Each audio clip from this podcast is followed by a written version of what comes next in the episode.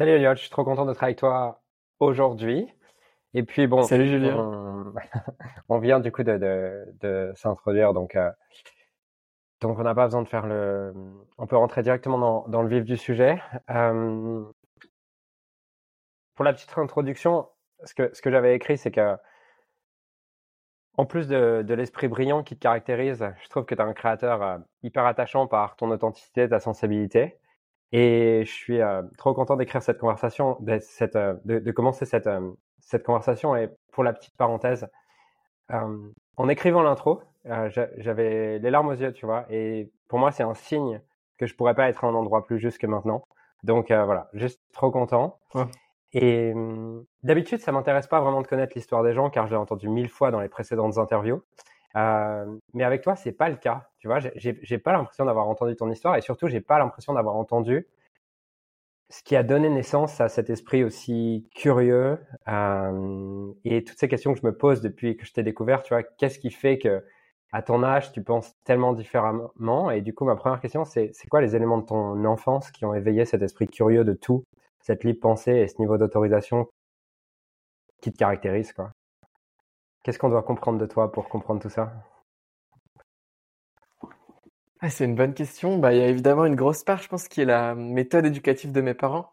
Ils ont vraiment eu euh, une méthode euh, assez parfaite, en tout cas pour, pour moi et, mon âme, quoi, euh, de dire, bah, en fait, toutes ces, toutes ces initiatives, on les suit et on les pousse au maximum, quoi. Je me rappelle à un moment, je voulais créer un moteur à, énergie infinie et mon père, il est allé se déterre à se trouver un, un, ventilateur d'ordi, les aimants, les trucs pour que je puisse euh, faire mon idée, tu vois. Alors qu'évidemment que ça n'existe pas, quoi. Mais et, donc, euh, donc ça, ça a vraiment été une, une grosse part, je pense. Euh, L'accès libre aussi à, un ordinateur, je pense que c'était euh, une des clés, quoi, parce que avoir l'accès à la connaissance infinie du monde euh, sur YouTube, sur des blogs, sur des machins, ça, ça aide forcément. Et, et moi, j'ai tout de suite geeké. J'ai eu mon premier ordi à 6-7 ans, et donc forcément, euh, j'ai voulu apprendre la programmation directe, le truc. Donc, euh, quand tu quand apprends ça à 6-7 ans et que tu te dis, j'ai le monde euh, accessible au bout des mmh. doigts, c'est quand même, ça aide. Et derrière, après, le, le, il y a eu encore deux autres trucs. Je pense que c'est YouTube qui m'a montré une, une nouvelle manière de vivre, avec le côté design de vie, parce que je voyais plein de gens qui vivaient différemment de moi ou de mes parents. Et donc, je me disais, tiens, putain, j'ai envie de tester le minimalisme, puis ça, puis ça. Et donc, se faire inspirer par des philosophies de vie comme ça. Et, euh, et enfin, euh, j'ai été en internat très tôt, moi, euh, à l'école de danse de l'Opéra de Paris. Et donc, je pense que ça m'a mmh. inculqué un, forcément une autonomie certaine, euh, une prise en main de ma vie, un design de ma vie, euh, beaucoup de temps libre, ce qui faisait que euh, tout ça combiné a donné beaucoup d'exploration, quoi. Voilà. Ok. T'avais, t'as des frères et sœurs? J'ai deux demi-sœurs qui sont 10 ans de plus. Mais oui, on a, c'est comme mes sœurs. Ah ouais, ok, ok. Et euh, au début, à l'école, t'étais comment? Genre, les premières années d'école, avant que tu puisses explorer et tout, tu, c'était comment? Euh, J'ai toujours été, euh, peut-être pas toujours, mais quasiment toujours été premier de ma classe. Mmh. Donc, c'est, et, et ouais, j'avais trouvé que enfin, c'était très facile pour moi de comprendre les attentes des profs et donc d'être très efficient dans les révisions, etc et de d'avoir des bonnes notes quoi. Donc et puis j'avais un peu un mécanisme où c'était enfin c'était j'ai compris que c'était bien pour moi pour bien me faire voir de tout le monde donc euh, j'avais à cœur d'être euh, d'être bon à l'école. Et après j'ai eu une période un peu insolente euh... voilà. À, à, à âge? mais, en fait euh, je sais pas à partir de 12 13 ans quoi, un truc un peu en fait, pourquoi c'est vous qui m'apprenez la vie alors que regardez, vous avez rien compris, vous êtes des, des avatars dans un dans un jeu vidéo quoi. Donc, euh, c'était un peu. Ok. Ok. Parce que à 12-13 ans, du coup, tu as déjà la sensation que, que le script sociétal, c'est un script et que, euh, que les gens pensent pas par eux-mêmes? Que, ouais, comment tu le vis à cette époque-là? Ouais. J'ai pas encore les clés pour comprendre euh, pourquoi le monde est comme ça, quoi. Et pourquoi les humains euh, sont, sont bloqués à leur dans leur personnage, quoi. Mais je me rends déjà compte que euh, tout, tout est croyance, quoi. Je pense j'ai lu, j'ai lu Sapiens dans ces, cette période-là, quoi. Donc très tôt. Et donc, bah, quand tu lis Sapiens, c'est que tu te rends compte, en fait, l'argent, c'est une croyance collective, ça n'existe pas, le truc, et tout repose là-dessus. Et les gens, sans remettre rien en question, foncent vers ça. Tu sais, rien que ça, moi, à l'époque, je pense que ça m'avait euh, beaucoup touché quoi. Ouais, Sapiens, putain, il est, il est violent en termes de à quel point il remet en question tes... ton modèle, ouais. ouais Mais vraiment.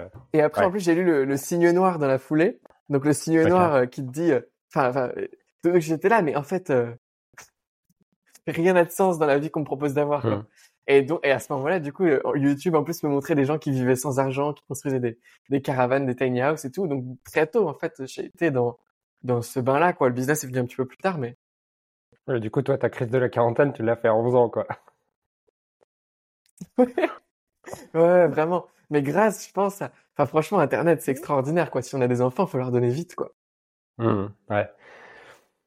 Parce que tu sais, c'est, euh, en fait, ces questions, je me les pose de manière, je te les pose de manière un peu égoïste parce qu'en ce moment, enfin, nous, nous on a un, ma, ma, compagne a deux enfants et euh, un qui a, qui a cinq ans et il est premier de la classe, il se fait chier, il fout le bordel, tu vois, et, et tous ces trucs-là, tu vois, et, c'est, c'est des questions difficiles, tu vois, de, de savoir de, à quel point est-ce qu'on le fait rentrer dans le rang parce que socialement il faut qu'il se enfin c'est cool qu'il ait des amis mais d'un côté, j'y crois pas trop au script qui est enseigné à, à la à l'école, tu vois. Donc et pour autant, tu es quand même obligé de les mettre à l'école, tu vois. Donc euh, donc ouais, c'est des questions super difficiles. Toi, c'est si tu devais résumer en, en trois ouais trois idées, ce que tu as trouvé génial dans ton éducation, ça serait quoi? Euh, Ce truc de valorisation de l'enfant à la hauteur de l'adulte. Mmh. Euh, j'ai toujours eu l'impression d'être un adulte en fait, par, euh, considéré par mes parents. C'était pas, euh, euh, ouais, on est supérieur à toi. C'était non, on est ton, enfin, on est entre guillemets ton égal et on va euh, te considérer comme tel. T'as des besoins, etc. Enfin, donc il n'y avait pas de classe entre les enfants et les adultes et donc ça, ça me, bah, franchement, ça m'a fait un, gap de maturité énorme. Juste sur cette première idée. Ensuite, sur le... ouais, juste sur cette première idée, est-ce que tu peux nous, nous donner un exemple concret qui vient illustrer ça? pour qu'on comprenne exactement ce que tu veux dire par là? Ouais. Euh... Ah, Bah, par exemple, tout, tout, à chaque fois que je, je soumettais une idée ou, ou un besoin de ma part, c'était pas euh, de dire t'es un enfant, tu dois faire comme on te dit, tu dois, tu vois, un truc, tu vois, t'es inférieur, nous on sait ce qui est bon pour toi, quoi. C'était non, c'était considérer ce, ce besoin, euh, le voir comment on pouvait le, le remplir euh, et, et, voir à quel point, enfin voilà, ma, ma, perspective était intelligente ou pas. Euh, mais, mais quand j'allais tu sais, dans la maison de mes amis, je voyais à quel point c'était euh, non, c'est comme ça, il y a des règles, t'es un enfant, t'obéis, tu vas à l'école, t'as rien compris à la vie. Euh, alors que là, c'était euh, non, j'avais une considération comme si j'étais un humain complet, quoi. Donc voilà. Je sais pas si c'est clair. Ouais, je, ouais, je, je vois. Ok, trop bien. Et mmh, les deux autres idées, du coup? Ouais. Euh, bah le côté du coup ça je l'avais déjà dit mais vraiment c'était important de m'accompagner dans mes intentions et donc mmh. ça s'est prolongé quand j'ai commencé à entreprendre à vouloir entreprendre euh, j'ai dit bon bah voilà j'ai vu ce je suis passionné par l'impression 3D euh, je passe ma vie à regarder ça sur YouTube j'ai envie de puis je modélise plein de trucs regardez je fais ça ça ça et donc j'aurais sorti un business plan quoi je, je veux je veux acheter cette imprimante 3D pour vendre tel type de de produits imprimés en 3D, etc. Euh, voilà, suivez-moi quoi. Et ils ont dit OK, ils ont suivi. Je pense j'avais 13 ans ou 12 ans, et donc ils, ils ont acheté ma première imprimante 3D pour Noël. Et euh, et, et, derrière, ensuite, ils m'ont soutenu, quoi. Ils ont euh, prospecté eux aussi dans leur boulot et tout. Et au final, le business a, marché à mon échelle, quoi. Enfin, j'ai fait quelques milliers d'euros avec ça. Donc c'était euh, c'était super cool, quoi. Euh, et avant, évidemment aussi. Mais et donc et après pour le reste de l'entrepreneuriat, ça a jamais été non, quoi. Ça a été mmh. bon tu vois, on, on sait pas, on connaît pas, donc euh, allons-y quoi. Il était curieux limite de voir qu'est-ce qu'il va réussir à faire cette fois-ci quoi. Donc euh, deuxième point. Ouais, je pense. Et après, troisième point, euh, bah tout ce qui est en fait avoir un cadre sécure d'attachement quoi. Mmh. Juste, je savais que je pouvais compter sur eux, je savais qu'ils étaient là pour moi. voilà. Et, et, et, et, en même temps, ils me mettaient un cadre. voilà, c'était vraiment cool. Ouais. Trop bien. Tu parles souvent de Ken Wilber. Euh, J'aimerais savoir si, ouais, c'est qui les personnes qui ont eu le plus d'influence sur ton modèle du monde? Est-ce que tu parles souvent en tout cas de Ken Wilber Est-ce qu'il y en a d'autres? Ou est-ce que c'est principalement Ken Wilber euh, Il y a eu beaucoup Ken Wilber pendant un moment, mais je t'avoue qu'aujourd'hui, à part quand je vais analyser des situations où je lis des choses plutôt de l'ordre de la géopolitique, des choses comme ça, parce qu'il y a des cartes intéressantes de compréhension du monde, c'est plus vraiment le modèle que j'utilise, euh, même si c'est un penseur brillant, etc. Hmm. Euh, aujourd'hui, moi, c'est plutôt euh, Michael A. Singer, euh, euh, qui a écrit le livre The Surrender Experiment et d'autres livres comme Unleashing the Soul ou quelque chose comme ça. Enfin, c'est celui dont je parle dans ma vidéo bilan. Je crois que tu as vu. Hmm. j'ai écouté. Et ouais, et, j'aime beaucoup ce mec parce qu'il a une, une philosophie qui est, qui est très simple. dans son livre Unleashing the Soul, il explique la structure de la réalité, comment il la comprend. Et c'est très simple, très droit au but. Et ça transcende et intègre euh, littéralement tout ce qu'on dit dans le bouddhisme avec euh, la, une partie de la psychologie occidentale. Donc c'est ce mec-là, en tout cas aujourd'hui, me porte beaucoup. Et et après, ouais, sinon il y a eu peut-être Nassim Taleb quand même qui euh, à un moment, quand j'avais besoin de concepts pour euh, avoir une nouvelle vision du monde, m'a pas mal porté. Ok. C'est quoi les, les idées qui te parlent justement dans, dans, dans ce. Michael, Michael euh, Essinger, c'est ça? Ouais. Ok. C'est quoi les idées qui te portent chez lui? L'idée qui me porte, c'est qu'il a expliqué ce que en fait, on lit partout en spiritualité d'une manière très très simple. C'est-à-dire qu'il dit si la vie est suffisamment intelligente pour qu'un humain puisse euh, être entièrement fonctionnel à partir d'une d'une cellule fécondée euh, grâce à un code universel qui est l'ADN, si l'univers a réussi à avoir l'intelligence de créer, enfin de avoir une évolution vers plus de complexité, vers un niveau où on a un système nerveux, où les écosystèmes sont tels qu'ils sont, et où aussi euh, les, je sais pas, l'humanité s'est organisée de manière à créer l'intelligence artificielle, la technologie. Mmh. c'est un truc de ouf, quoi. Et donc, évidemment que l'intelligence de la vie a un plan. Évidemment que elle, elle, elle sait où elle va, quoi. Et sauf que le truc, c'est que, euh, et, donc du coup, partant de ce principe, elle a un rôle pour nous. On a un rôle à jouer dans cette, intelligence de la vie. C'est pas nécessairement un rôle unique, son ikigai, son truc, sa mission de vie. C'est euh, non, juste, on est un serviteur au service de la vie et on aura plein de missions de vie en fonction de notre notre notre âge, là où on est, etc. Mais et donc la seule chose qu'on a à faire nous en tant qu'humains, c'est euh, bah, faire le, du mieux possible pour traiter la tâche qui est devant nous avec une énergie de paix, de joie et d'amour.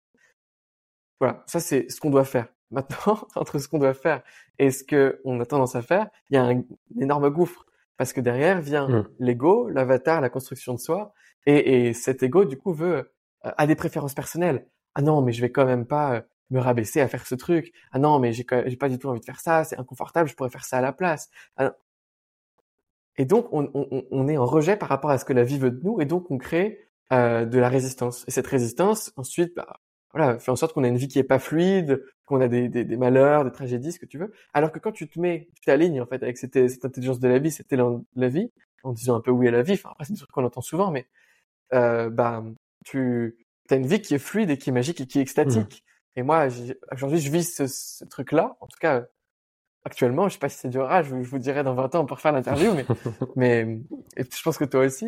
Mais enfin voilà, et la vie est magique et voilà. Et donc, donc ça, il me porte dans le sens où euh, ce mec a une humilité infinie et une pertinence dans comment il explique le truc infini quoi. J'ai l'impression qu'il s'adresse à lui débutant quoi. Enfin donc c'est, il m'inspire beaucoup quoi. Il a une manière d'écrire aussi. Euh, c'est la meilleure intro de livre que j'ai lu de ma vie, je crois. Yes, j'ai trop. Du coup, je l'ai pas lu, mais tu me donnes trop envie de le lire. Et de toute façon, j'étais, j'étais sûr que je ressortirais de, de cette conversation avec euh, avec une pile comme ça de bouquins, tu vois, à lire. Euh, T'en as un déjà. J'en ai un. J'en ai deux si je veux. The Surrender Experience et, et Experiment ou Experience, je sais pas, et, euh, et Unleashing the Soul. Le deuxième m'attire plus encore. Euh, je trouve le, le titre du premier, j'ai l'impression d'avoir déjà lu. Le titre du deuxième m'intéresse plus. Enfin, The Soul, c'est quelque chose qui, qui m'intéresse beaucoup en ce moment d'ailleurs. Euh, tiens, je, serais, je serais curieux d'avoir ton avis. comment tu définis l'âme, toi? Quel est, quel est ton, ouais, comment tu définis l'âme? Euh, Je sais pas trop, en vrai. Euh, je, je sais pas. Ce qui, ce qui me parle, c'est euh, ouais. Non, en réalité, je sais pas trop. J'ai l'impression que tu, tu, tu t'incarnes avec une sorte de signature, euh, signature énergétique, une âme, quoi, en gros, Hmm. Euh, qui, qui, qui, qui encode dans bah, à la fois ton ADN et, et voilà ce qui va se passer dans ta vie, euh, un potentiel par rapport à un fact, enfin un ensemble de, de capacités que tu vas développer. Quoi, t'as un corps, t'as un cerveau qui est fait de telle manière, et donc euh, et, et, on te l'a donné pour que tu puisses servir un certain nombre de missions de vie euh, que l'intelligence de la vie va mettre devant toi, quoi. Donc euh, cette âme, pour moi, c'est un peu cette signature, je sais pas, cette signature énergétique. Et après, c'est l'âme individuelle de, de l'humain, mais après, Mm. tu as peut-être une âme plus large, quoi, Mm. l'âme du monde. Ouais, mais j'avoue, je sais pas trop. Moi, j'ai pas encore euh, solutionné ces, ces trucs-là. bon, de toute façon, euh, tu les solutionnes. Je pense que, je pense que l'humanité aura fini son jeu, quoi. Euh, Oui, c'est ça, vraiment. yes. Ouais. Et euh, tiens, c'est une question quand je t'écoutais là juste avant, j'avais envie de te la poser. C'est à quel point est-ce que tu crois que tu vois cette idée de surrender ex- experiment et, vraiment se laisser porter, se laisser guider, à quel point tu penses que c'est possible pour quelqu'un qui n'a peut-être pas déjà une sécurité financière, qui n'a peut-être pas une stabilité et une confiance dans les différentes euh, nécessités euh, qu'on a besoin pour vivre? Je pose cette question parce que c'est une question qu'on me renvoie souvent. C'est euh, ouais mais Ju- Julien, c'est facile pour toi, tu as de l'argent aujourd'hui, donc tu peux parler de tout ça. Mais est-ce que à quel point est-ce que c'est possible pour quelqu'un qui n'a peut-être pas d'argent? Qu'est-ce que tu en penses toi? Bah moi aussi j'ai de l'argent donc je peux pas trop, trop répondre quand même facilement tu vois enfin de, de ma de ma posture forcément ça c'est aussi aussi biaisé que toi mais j'ai l'impression que en tout cas j'ai pas mal d'amis qui ont qui font des tours enfin qui qui ont vécu leur vie sans argent en fait j'en ai trois Mmh. euh, et qui ont des récits de vie extraordinaires euh, il y en a un il est parti chez lui je sais pas il avait genre 17 ans il a claqué la porte et il a fait le tour du monde sans argent et le mec euh, il a une vie extraordinaire et évidemment que il est venu pour euh, pour euh, faire ça, tu vois. Et je l'ai, enfin, rencontré en faisant du freediving à Tenerife. Et le gars, euh, enfin voilà, il avait, voilà, il a une histoire de vie extraordinaire et, et je sais pas, il a vécu une vie Ouais. riche qu'il devait vivre. Donc, euh, donc voilà, lui, il a pas eu besoin d'argent et il en a jamais eu besoin et son truc, c'était pas ça. Mais d'un autre côté, euh, enfin, d- d'un certain côté, euh, quand tu quand tu dis ça, quand tu quand tu dis ouais mais j'ai pas d'argent, j'ai en fait c'est quoi? C'est une peur, c'est un manque euh, parce qu'un de tes besoins fondamentaux est pas est pas comblé. Donc euh, ce que tu as à faire avant de pouvoir te mettre dans ce, ce, ce- ce flux de la vie quoi, c'est euh, comprendre c'est quoi cette part de toi qui s'exprime, qui a un besoin d'argent, qui a besoin de sécurité, la rassurer en lui disant tout va bien. Et, et une fois que tu as plus cette peur, tu es dans un état de paix et d'amour et là tu peux tu peux commencer à naviguer quoi. Euh, voilà donc euh, faut, faut, faut, voilà, faut, faut réussir à identifier euh, qu'est-ce qui est de la survie euh, factuelle euh, extérieure et qu'est-ce qui est d'une part de toi qui a juste peur, quoi. Mmh. Voilà. Je sais pas si c'est T'as des peurs toi? confus. Parce que, parce que tu sais, j'ai- j'ai vraiment la sensation, pour moi, tu es un des êtres humains que je connais qui semble avoir la vie la plus fluide qui existe, quoi. Donc, euh, t'as des peurs ou, ou juste, euh, c'est, ça coule, quoi? J'en ai peu. Euh, Ouais. J'en ai peu. Je sais que, alors, en fait, j'ai peu, en fait, j'ai pas de peur qui me limite. Je pense aujourd'hui, euh, parce que justement, quand euh, je sens une peur qui peut être en moi, je la vois euh, comme une part de moi qui a peur. Je dialogue avec elle, je comprends pourquoi elle a peur, j'adresse le besoin qui n'a pas répondu, et donc je libère cette peur et j'agis, euh, voilà, comme il faudrait que j'agisse sans cette peur, quoi. Donc, euh, donc voilà, ça, ça me limite pas. Et voilà, de cette manière-là. Par contre, après, je sais qu'il y a des parts de moi qui ont un, besoin d'être vraiment accepté par tout le monde et donc qui a qui a peur de de dire non, de poser mes limites et tu sais qui veut euh, euh, vraiment sourire, toujours être euh, bien aimé de tous et tout, quitte à être fake, quitte à être faux par rapport à moi-même, tu vois. Voilà, donc donc j'ai cette peur là qui, enfin donc j'ai cette part là qui qui part évidemment d'une peur d'un manque quoi. Voilà, mais ça me limite pas forcément dans mes projets, juste ça me rend un peu fake et ça me crée parfois des situations qui me m'épuisent mon énergie quoi. Hmm. Yes, ok. Là, le processus que tu décris juste avant de d'écouter la part de toi qui qui a un manque, qui a un besoin non nourri, c'est c'est ce que tu décrivais à travers l'internal family system ou, c'est quelque chose de différent? Ouais, ouais, c'est ça. Ça vient de le. Ouais, ouais, ouais. Moi, j'adhère pas vraiment à tout ce qu'ils disent, en gros. Euh, même si je classe pas les parts en trois catégories comme ils font. Mais après, moi, j'aime bien le dialogue intérieur. Euh, Voilà, c'est c'est la, enfin, la même chose, juste euh, c'est un peu moins poussé et, euh, et ça me correspond plus, quoi. Juste, ils disent, t'as des voix à l'intérieur de toi euh, et euh, ouais, c'est plus simple en fait. Ok. Et Donc concrètement, je, je, je m'auto-coach vraiment avec ça, quoi. Ok. Et concrètement, c'est quoi? C'est tu te poses, euh, ouais, tu te poses, tu, tu médites, t'écoutes cette voix. Est-ce que tu peux juste nous raconter une, une des dernières fois où, où, où tu as effectué ce processus pour qu'on on rentre dedans et qu'on comprenne vraiment? Ouais, bien sûr. J'avais un truc qui était, j'arrive, j'arrive pas à, à, bon, en fait, j'étais épuisé, j'avais le système nerveux vraiment au bout, quoi. Et et et je, enfin voilà, moi c'était, pourquoi pourquoi en fait j'arrive pas à dire non, pourquoi j'arrive pas à me respecter dans mes limites, sachant que je sens que là j'ai plus d'énergie, quoi? Voilà. Donc j'étais là-dedans. Et derrière, donc je, je, comme j'utilise cette approche, quoi, je pars du, du, du, du prémisse que chaque, être humain a plusieurs parts à l'intérieur de lui qui se construisent euh, pendant sa, sa jeunesse en situation d'adaptation par rapport à, aux situations. Quoi. Donc du coup, j'ai commencé à faire un dialogue intérieur. J'ai commencé à regarder. Tiens, mais en fait, ok, la part qui veut toujours dire oui, quoi. Pourquoi t'es là? Pourquoi? Qu'est-ce qui se passe? Et, et, donc j'ai commencé un, un, processus de dialogue avec cette part euh, en me posant, ouais, juste comme ça, euh, devant mon, enfin pour pouvoir journaler, quoi, devant mon logiciel de prise de notes mais les yeux fermés, et j'ai commencé à dialoguer. Mais pourquoi, enfin, pourquoi tu veux toujours dire oui? Bah, Parce que j'ai vraiment, euh, je veux absolument qu'on m'accepte. C'est quelqu'un qui me, qui me rejette, qui dit, voilà, je t'aime pas, euh, ou qui dit Elliot, il est, il est chiant, euh, je, je, je supporterai pas quoi. Euh, donc ça, c'était, je dirais le, le, le premier. J'avais une part aussi qui voulait me protéger parce que j'ai une énorme partie de mon identité qui est liée à, je fais plein de projets et je suis un peu ouf. Donc si j'arrête de faire ça, bah, oh putain, euh, les gens ils vont plus m'aimer. Encore une fois, c'est le même besoin. Donc il y avait ça. Et après j'ai fait, euh, je, je, peux en parler plus tard, mais j'ai fait, j'ai fait une, une super thérapie euh, avec euh, assistée avec des psychédéliques.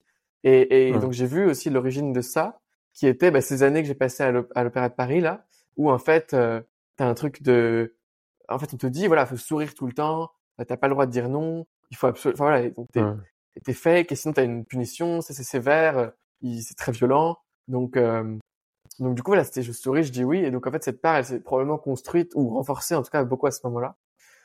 Voilà, et donc maintenant je sais qu'elle existe, je sais qu'elle est là, je lui ai donné de l'amour et euh, et je suis plus drainé par par cette part et j'arrive à plus à dire non et voilà. Par exemple, par exemple. Je ça a été... mais, mais après au, quotidien en fait tous les soirs ça se passe quoi. Ça c'est-à-dire euh, j'ai senti dans la journée qu'il y a eu un truc qui s'est passé en moi, euh, j'ai eu une émotion qui a émergé, donc euh, qui veut pas communiquer avec moi dans mes parts. Ah, qu'est-ce que c'est cette part-là Qu'est-ce qu'elle voulait, machin. Hop, je comprends ce qu'elle veut. Je journal, euh, je clôt le truc. S'il y a un changement à faire, je le fais. Et puis, et puis voilà, je libère quoi. Ok, trop bien, trop bien. Et c'est, c'est, voilà. c'est quelque chose que tu fais à une fréquence tous les jours, du coup? Euh, ouais, je pense. Euh, pas tout... peut-être euh, quand je ressens le besoin, mais en moyenne, c'est une fois tous les trois, quatre jours, quoi. Ok. Bon, ça me rassure. T'as besoin de travailler sur toi parfois. ouais, mais c'est léger, quoi. Moi, je le, euh, voilà, je, je, je j'ai jamais entrepris de, de processus de thérapie et tout parce que, bah, j'en ai pas, je me ressens pas le besoin et j'ai pas envie d'aller euh, trop en profondeur non plus, quoi. Je suis bien, bien euh, dans la légèreté. Yes. Ok. Trop cool. Euh... ouais, je, je, J'aimerais aussi qu'on parle de ton business. Euh, Aujourd'hui, tu as un business qui propose des, des formations sur des thématiques euh, liées à l'entrepreneuriat, au fait de développer les compétences pour vivre sa vie comme on l'entend. Euh, tu me corriges hein, si, si, si, tu le définirais autrement. Raconte-nous pourquoi ce business. Pourquoi ce business? Mmh À la base, le, le seul truc que je vendais, moi, c'était comment je prends des notes. C'est vraiment parti de là. Euh, parce que je développais un système de prise de notes un peu avancé, un peu perfectionné pour les gens qui veulent vraiment aller en profondeur avec les connaissances. Et ce truc-là, comme en fait, je pense que c'était très authentique et puis euh, Et puis je parlais à, moi d'il y, a, y a deux ans, donc je savais exactement euh, ce qu'il ressentait quoi. Euh, c'était aligné, ça a marché direct. Au bout de trois mois, ça faisait à peu près 10 000 euros par mois, donc c'était un, un, bon business quoi. Et donc derrière, ben en fait, c'est juste la croissance de l'entreprise qui s'est qui s'est développée en fait, le flot de la vie qui a fait que euh, j'ai sorti une, formation de productivité après parce que pareil, je m'organise, enfin, je m'organise un peu bien quoi. Donc euh, c'est venu comme ça et derrière là depuis depuis peu j'ai j'ai enchaîné avec euh, ce que le flow de la vie mettait devant moi donc j'ai rencontré plein de gens qui avaient des méthodes extraordinaires mais qui savaient pas faire des formations donc, je me suis dit tiens je vais faire des formations mmh. avec eux donc maintenant j'ai fait plein de formations en collaboration sur des thématiques comme le design le contenu les communautés ces choses là et euh, et, et, et, et, maintenant, en fait, donc c'est en voie de. Maintenant, j'ai recruté une équipe, donc c'est en voie de de devenir une, plus grosse entreprise qui aide plus de gens et qui les aide, les, aide les gens à, à, designer leur vie, en particulier par leur, euh, leur projet. Quoi. Euh, voilà. Mais ça s'est développé de manière très fluide en fait et, et aujourd'hui, euh, aujourd'hui, je connecte vraiment avec le fait euh, justement d'aider les gens à sortir de, de leur avatar et, et, et, se, se connecter à cette intelligence de la vie dont on parlait au début, grâce à leur projet, quoi, grâce à l'entrepreneuriat. Ou autre chose en mmh. fait, si c'est pour eux, mais c'est la porte d'entrée quoi. Yes. Et dans ces changements de direction, à chaque fois, toi, c'est une rencontre où il y, a des moments où ça vient de quelque chose d'intentionnel, en mode il y a une frustration dans, dans la manière dont, dont mon business opère aujourd'hui et j'aimerais le faire évoluer comme ça. La personne se présente ou alors ça vient pas du tout d'une frustration, tu te laisses guider parce que tu es appelé avec la personne que tu viens de rencontrer. comment ça se passe? Je dirais que euh, à l'époque, à l'époque, enfin à l'époque, il, y a un an et demi, deux ans, quoi, ça avait vraiment de, de frustration, les évolutions, à chaque fois. C'était en fait, euh, j'en peux plus euh, d'avoir euh, des clients à gérer, donc je vais faire tout asynchrone, je vais même plus parler à mes clients, mon assistante, elle va tout gérer, mmh. service client. Et c'était que des trucs, euh, des décisions comme ça un peu, tu vois, euh, où je veux gagner plus d'argent, où je veux développer une offre. Donc ça partait, pour le coup, je pense, de, de besoin de mon avatar, quoi. Euh, Maintenant, depuis depuis peut-être un an, euh, le l'évolution se fait de manière beaucoup plus organique, mmh. euh, avec euh, ce que les clients me renvoient souvent. Donc, euh, purée, j'aimerais vraiment cette formation. Ah, ok. Allez, je mets l'intention de faire cette formation. Et là, souvent, un mois plus tard, il y a un mec euh, que je rencontre qui a ce skill. Euh, donc, on, on, on, parle, ça marche bien, je le fais. Pareil pour les recrutements, quoi. Je, tu vois, on, me conseille ou je me rends compte qu'il faudrait avoir une personne qui gère ça. Et en fait, la personne arrive dans ma boîte mail toute seule, quoi. Donc c'est, j'ai jamais fait de recrutement, pourtant j'ai une équipe, j'ai jamais cherché des produits, pourtant euh, il y en a, euh, je sais pas, 12 qui vont sortir cette année, tu vois. c'est vraiment comme ça mmh. que ça se passe aujourd'hui. C'est marrant pour les recrutements parce que moi, de mon expérience, 80% des gens qui fonctionnent comme ça, c'est chaotique derrière, tu vois. Et, et, du coup, ils ont des personnes qui, qui travaillent pas bien. Et entre guillemets, le, premier conseil qu'on entend en recrutement, c'est assure-toi d'avoir un flow suffisamment grand pour faire un vrai choix et pour pas faire un choix par défaut parce que tu as la flemme de recruter. Euh, toi, tu n'expérimentes pas ces limites-là, apparemment. Euh, je, je, dirais que si j'avais fait un recrutement formel, peut-être que je pourrais avoir une équipe plus efficace.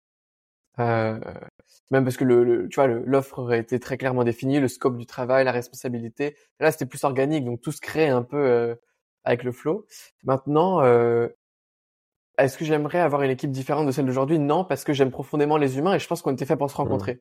Donc, je pense qu'on est moins productif niveau business, mais quand on se rejoint dans un, dans un endroit pour, pour travailler ensemble, c'est trop bien quoi. Et je suis convaincu que mmh. pour ces personnes-là, elles ont un, un futur euh, à la fois dans l'atomique et en dehors d'atomique qui est ouf quoi. Donc je suis très content de travailler avec elle. Et c'est pas ouais. Voilà. Donc euh, donc oui et non en fait. Mais mais je voilà, peut-être peut-être que là pour recruter à l'avenir, je ferais peut-être plutôt un recrutement euh, je dis pas que c'est la règle à suivre. En tout cas, pour l'instant ça se passe bien. OK. Non mais je, je trouve ça Merci pour ta réponse parce que je vois à quel point elle, euh, elle m'ouvre sur la limite que j'avais dans ma pensée de, sans même prendre conscience que ma manière de recruter était basée effectivement sur une efficience business, mais que je passais peut-être à côté aussi de, de, de qualité de relation et de qualité d'expérience en valorisant plus l'efficience business. Mais ouais, ok, trop bien. Trop bien. Euh, ça a été quoi les, les, différentes frustrations que tu as expérimentées dans, dans les différents business models que tu as expérimentés? Tu vois, parce que ton business model a évolué, tu as eu euh, tout seul avec une assistante, euh, fait créer beaucoup de vidéos YouTube. Je vois que tu as un rythme qui est, euh, qui est plus léger sur les vidéos YouTube. C'est quoi du coup les, allez, les 3 à 5 grosses frustrations que tu as expérimentées à travers différents business models? Ok.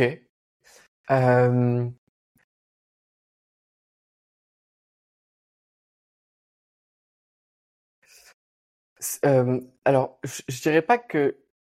ok, j'ai des frustrations parce que j'ai l'impression que j'arrive pas à créer des bonnes vidéos YouTube. Euh... Voilà. Euh, donc, parce que j'arrive pas en fait à, à, passer du temps à créer un script, à faire du tournage A-roll, B-roll. Euh, je suis pas coaché. En plus, comme je suis mon propre patron, j'ai un peu la flemme. Je le. Donc euh, voilà. Puis écrire un Google Docs et tout, c'est pas mon, truc. Moi, j'ai une pensée qui va vite. J'ai envie d'aller vite. J'ai envie d'être efficient. Voilà. Donc du coup, je fais pas des bonnes vidéos. Du coup, je batch mes vidéos, je les tourne par 30 en deux jours, tu vois. Je fais, je tourne 15 vidéos d'un coup comme ça, avec une respiration entre chaque. Et derrière, après, ça donne des vidéos un peu de qualité moyenne, mais qui sont bonnes pour le SEO. Donc, il y a un peu un, un enjeu avec YouTube que j'ai toujours pas résolu. Là, je vais me faire coacher euh, bientôt euh, pour euh, justement réussir à créer une, ligne édito, euh, voilà, mmh. un peu meilleur, quoi. Donc ça, ça va être, euh, c'est une décision que j'ai prise, quoi. Voilà, donc il y, y, a cette frustration là qui existe. Euh... Ça peut être des frustrations que tu as eues dans le passé. Et hein, après, c'est hein. Ouais, ouais, bien sûr, bien sûr. Mais justement, je regarde dans le passé, euh, je dirais que les frustrations que j'ai eues, c'était en lien avec le mode de vie que je voulais avoir. Euh, j'ai eu des phases de vie où je voulais travailler énormément, donc je mettais en place plein de systèmes. Mmh. Et derrière, en fait, je trouvais que ces systèmes étaient un peu trop lourds par rapport mmh. au fait que je voulais partir en vipassana, puis euh, un teacher training de yoga, puis autre chose, qui faisait que je voulais plus travailler pendant trois mois, mais que j'avais quand même, je sais pas, trois, quatre heures de coaching par semaine ou des formations à produire, mais qu'en fait, je voulais pas le faire. Et donc, j'ai ajusté mais mais c'est plus un ajustement de la vision à la vue quoi. Euh, je dirais que j'ai jamais eu de grosses frustrations parce qu'à chaque fois j'ajustais quoi. Voilà, mais mes clients du coup sont assez euh, cool quand même parce que j'ai quand même pas mal ajusté des choses quoi euh, par rapport euh, à ce que ce que je leur avais dit quoi. Après je pense que c'est aussi l'avantage d'avoir un, business, tu vois, même si tu as fait de la pub et on, on pourra en parler de, de, justement du pourcentage de clients que tu as pub et de pourcentage de clients organiques, mais de mon expérience, les clients qui, qui te suivent en organique, qui aiment tes vidéos YouTube et qui derrière achètent tes produits, sont des clients beaucoup plus tolérants, beaucoup plus cool et qui ont beaucoup plus envie de ton bien-être, tu vois. Celui qui a acheté par la pub, il s'en branle que tu envie de, de faire un Vipassana ou quoi. Par contre, celui qui, qui te suit, qui t'aime, au contraire, ça le fait kiffer que tu fasses un Vipassana parce qu'il sait que derrière, tu vas le documenter et il adore ça, tu vois. Ouais, vraiment. Mais c'est vrai. C'est vraiment. Ouais, c'est pour ça que j'ai envie de refaire du YouTube et tout. C'est parce que bah, c'est tellement plus sain, quoi, ce, ce modèle-là. Ouais. C'est quoi aujourd'hui la, la, part euh, du CA qui est généré par, euh, par YouTube et par les ads? Sur mes formations personnelles, euh, je pense qu'il y a à peu près 50% ou 60% qui vient de l'organique et le reste qui vient des pubs. Mais sachant que c'est compliqué à traquer parce qu'on fait pas, quand même pas mal de retargeting. Donc, euh, il y a des gens qui me connaissent déjà, qui voient mes pubs euh, grâce à YouTube. Donc, bon, c'est un peu, euh, c'est des chiffres, tu fais plus 20%, moins 20%, ils seront, seront toujours corrects, quoi. Donc, et après, sinon, comme on a des formations d'autres personnes que moi, là, bah, c'est 100% de pub, quoi. voilà. Mais, mais c'est très confortable quand même le business model de pub avec des formations, quoi. Parce que ça t'assure un revenu récurrent, une baisse de revenus et, euh, et la capacité à, à, à multiplier ton, ton chiffre d'affaires sans euh, faire des, le même lancement sur le même produit tout le temps. Quoi. Yes, ok. Et c'est quoi le ROI que tu as un peu sur, euh, sur les pubs, sur tes formations, même si c'est biaisé parce que c'est du retargeting, mais en tout cas sur les formations des autres, euh, c'est quoi les ROI que tu as sur les pubs si tu les partages? Ouais, ouais, bien sûr, je les partage. Euh, alors, ça, ça va dépendre de la formation. On en a une, par exemple, on, elle fonctionne pas, euh, celle sur les communautés là. Donc on teste des nouveaux tunnels maintenant avec des appels pour passer le truc comme le plus à étiquette et tout. Euh, voilà, parce que c'est surtout pour, pour des business. Enfin, pour le plus... Ah ouais? Ouais. Merci Moi, je suis client, j'ai Mais- adoré celle-là. Et je l'ai repartagée, tu vois, derrière dans un mastermind. Parce que j'étais dans un mastermind et je trouvais que il n'y avait pas assez de collaboration. Et, en fait, il y avait des gens très intelligents dans ce mastermind, mais on passait à côté de, de, plein de choses, de plein d'émergences d'idées qui pourraient arriver et tout. Et, je passais à côté de ça et j'étais frustré parce que je, paye 25K le mastermind l'année, tu vois, j'ai l'impression qu'il se passe rien. Euh, il se passe rien. Et du coup, dans une présentation, un jour, j'ai dit, hey, j'ai suivi une formation là de- d'Eliott Meunier sur Atomic Community et je leur ai fait un résumé en gros de la formation. Et on a commencé à implémenter dans ce mastermind justement les, euh, je sais plus le nom là, des, les trois, euh, je sais pas quoi, les trois P, je crois, c'est ça, les trois P. Ouais, ouais, Et, ouais. euh, et en fait, ça a donné un nouvel élan et, et, et le mastermind est transformé grâce à ça, quoi. Putain, trop bien. Oh là là, faut, faut, que- faut que j'envoie cet extrait à Jean-Michel, le créateur de la méthode, là, pour, il va être, il va être refait. Ouais. Il, il est en train de faire pareil dans celui d'Olivier Roland, là. Il- tous les masterminds, ils vont être changés. Même celui que moi je vais lancer, je Moi, franchement, Bref, en tout cas, cette formation-là, elle quoi. marche pas. ah, bah, ok. Ouais. Bah, j'espère que. non, mais vraiment, même le lancement a pas marché. Euh, voilà, je pense que je, je pense que j'ai j'ai fait le pire, enfin, pire marketing ever pour cette formation. Je- J'aurais dû faire un truc euh, beaucoup plus high ticket pour des entrepreneurs plus haut niveau avec un call quoi de vente. Bon voilà, bref. Donc euh, Après- on va- après, on va ajuster je quoi, pense- c'est pas grave. je pense qu'elle marche pas, mais c'est c'est aussi une question, je pense, d'audience dans le sens où, euh, pour moi, tu t'intéresses à la communauté que quand tu as eu déjà suffisamment de clients, que quand tu as déjà eu la frustration d'avoir euh, ces groupes qui meurent et tous ces trucs-là. Et je pense que du coup, tu as un marché qui est beaucoup plus petit et beaucoup plus ciblé. Et c'est peut-être aussi pour ça que ça marche pas, non? Ouais ouais non mais clairement, clairement. Et c'est pour ça que là j'aimerais bien recruter quelqu'un pour faire un pôle euh, appel, prospection euh, Ouais. vers des, des gens qui ont des communautés et qui voudraient juste la, la redynamiser quoi. Donc euh, ça c'est l'enjeu, mais donc euh, c'est des trucs, euh, des, des nouveaux défis quoi. Créer, créer une équipe, des process, des trucs, alors qu'en plus moi j'ai jamais fait trop de call de vente, c'est genre bon en tout cas c'est super amusant. Il y a ça. Euh, et après sinon il y a les autres tunnels, pour le coup là eux ils marchent bien, ça c'est très cool. Il y en a un sur le contenu par exemple, je pense qu'on est à peu près Mhm. vers 4-5 au niveau du ROS Ok. euh, en, en net, hors taxe. Donc, euh, donc ça c'est cool. En gros, si on investit euh, 1000 euros dans un mois, on aura 4000 euros de bénéfices nets. Ok. Ouais, c'est ça. Donc en soustrayant les 1000 euros, 5000 euros de bénéfices. euh. Et, euh, et, et après, sinon les autres tunnels, euh, les miens, je dirais que si on fait une moyenne, parce que je vais pas tous les analyser, euh, peut-être que c'est vers les x3 plutôt. Un truc Comme ça. Ok. Et t'as as essayé là, de c'est un peu un pousser. ralentissement les tunnels, quand même. Ok. T'as essayé de pousser les budgets ou pas? J'ai essayé de pousser les budgets. Ouais, ouais, il y a, eh ben, il y a une période où on était à juste sur euh, deux formations de moi, euh, celle sur euh, bah, prise de notes et, et, et organisation. On faisait 40 000 euros de CA récurrent par mois, avec. euh, mais on n'a jamais, on a eu un. moi, j'ai toujours un tipping point vers les 10 000 euros de budget pub par mois. Euh, voilà. Parce que je pense que, je sais pas, peut-être la France c'est trop petit, ou bien mes, mes, mes, mes créatifs sont pas assez bonnes, ou le message est trop ciblé, je sais pas. A- en tout cas, il y a une équation qu'on n'a pas réussi à, à dépasser. Et mais, mais en fait là, moi je peux plus gérer ça. Et, voilà, c'est un gros enjeu d'une équipe, euh, tout ça quoi. Que j'ai déjà, Ouais. mais qu'il faut qu'il faut former. Et, et voilà. Enfin, tu sais quoi. Ouais, je sais. Euh, ok. Et et et t'as des funnels, tu vois, qui me paraissent être assez simples avec euh, genre euh, une ad, une page d'opt-in, euh, une vidéo de, formation d'une heure, qui est même pas vraiment un format webinaire, qui est un format assez innovant, je trouve, dans lequel c'est vraiment un format où où j'apporte de la valeur. Je trouve que tu vois, moi je juste avant là pour me mettre un peu dans le bain, juste avant notre interview, je, regardais ton espèce de webinaire vidéo de vente sur Atomic Design. Et, en fait, tu vois, tu as, des funnels et des webinaires qui sont vraiment enfin, cool à regarder. Je veux dire, tu apprends des choses et tu, tu, tu sors pas au bout d'une heure en te disant putain, on m'a juste pitché un truc et je me suis fait chier. Euh, et c'était ouais, c'était chiant. Euh, ce format, c'est un truc que toi, tu as créé ou c'est un truc que tu as appris quelque part? En tout cas, j'adore ce format, moi, je trouve, en termes d'expérience client. Ah, c'est cool, merci pour le feedback. J'allais tous les changer. Euh, ah, je, je pense- alors, je pense que c'est le pire, euh, le pire move en termes de rentabilité. Non, en vrai, euh, euh, ça apporte pas des résultats aussi bons que des vidéos de vente, quoi, avec le script de euh, du mec de hum, Copywriting Secrets et tout. La fin, euh, c'est pas une vidéo de vente, donc euh, ça apporte pas les résultats d'une vidéo de vente, ça c'est sûr. Mais hum, après, est-ce que je l'ai créé? Bah, la... enfin, oui, dans le sens où je me suis inspiré de personne, quoi. Et on est, enfin, je le fais sur, sur le vif, quoi. Genre, euh, je veux juste euh, rapidement présenter pourquoi vous devriez regarder la vidéo, ce que vous allez apprendre, ce que ça va changer dans votre vie. Et ensuite, on parle du mécanisme innovant, parce que moi, c'est ça qui mmh. me fascine. Et puis à la fin, je dis juste qu'il y a la formation pour mettre en pratique. Mais ça, ce script-là, euh, marche pas super bien.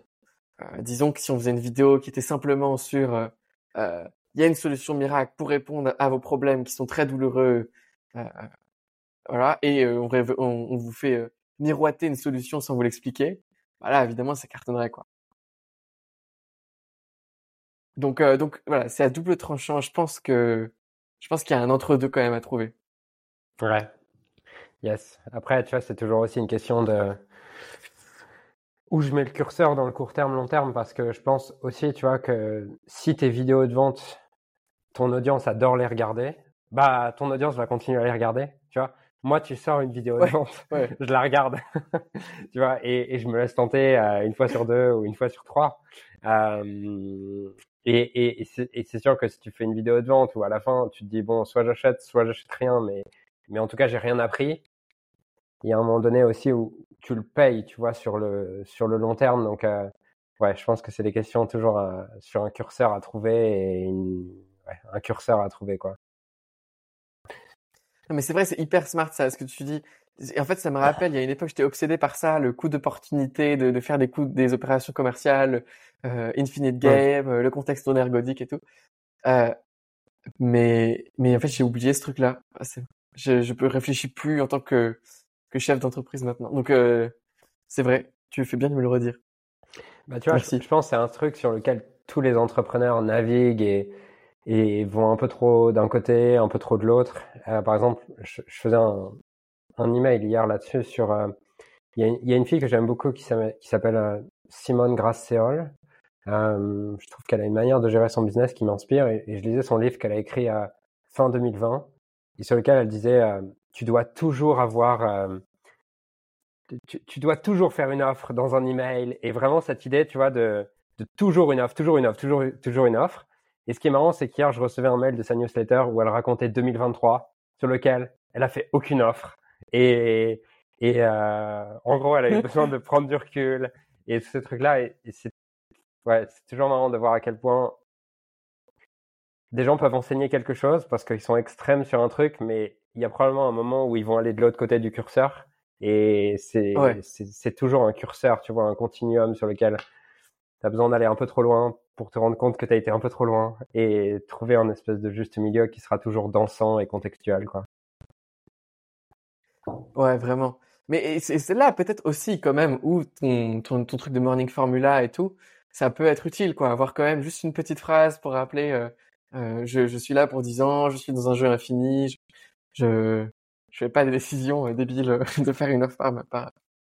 Tu vois, comme ça. ouais. Yes.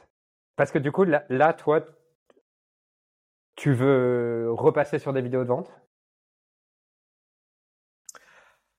J'y réfléchissais, c'est juste qu'il y a des tunnels qui, fonctionnent, qui pourraient fonctionner beaucoup mieux quoi avec une, vidéo. Donc quand tu es dans une logique de tunnel sur une rentabilité court terme là, euh, en quatre jours après la pub, bah ça a du sens de faire une vidéo de vente. Mais après, les choses que je vois pas, c'est les inscrits de, qualité qui sont dans ma mailing list, qui achèteront un produit plus tard parce qu'ils m'ont aimé dans cette vidéo euh, qui n'était pas une vidéo de vente. Donc euh, finalement, je pense que ce serait kiff kiff. Après, même si le tunnel est break-even ou très peu rentable, en réalité, euh, sur la, la lifetime value d'un client, je, c'est rentable quoi. Donc, euh, donc euh, peut-être pas en fait. T'as raison, c'est bon. J'ai changé ma, mon planning vient de devenir beaucoup plus beaucoup plus léger. ouais, parce qu'en plus, moi, je sais pas toi, mais moi, euh, tourner une vidéo de vente, je crois que c'est c'est le truc le plus lourd qui existe dans ma vie, quoi. C'est pour ça que je le fais plus. moi aussi, moi aussi. Ah vraiment, vraiment. tu fais plus de vidéos de vente, toi? Non, ah, non, je fais pas de vidéo de vente. Bah, bien sûr, bien sûr que, bien sûr que je le paye, tu vois. Euh, bien sûr que j'ai un énorme coût d'opportunité à pas en faire, mais c'est euh, c'est comme tu disais tout à l'heure sur le recrutement, tu vois. C'est, euh, je pourrais être, euh, je pourrais être plus efficient en termes de business, mais ça impacterait trop la qualité de ma vie, tu vois, parce qu'en en fait, je vois à quel point si, j'ai une vidéo de vente à tourner, le fait de la scripter, tout ça, en fait, pendant, pendant, ça va affecter une semaine de ma qualité de vie, tu vois. Pendant, pendant une semaine, je vais pas aimer ma vie, quoi. Ouais, c'est vrai. Ouais. Mmh.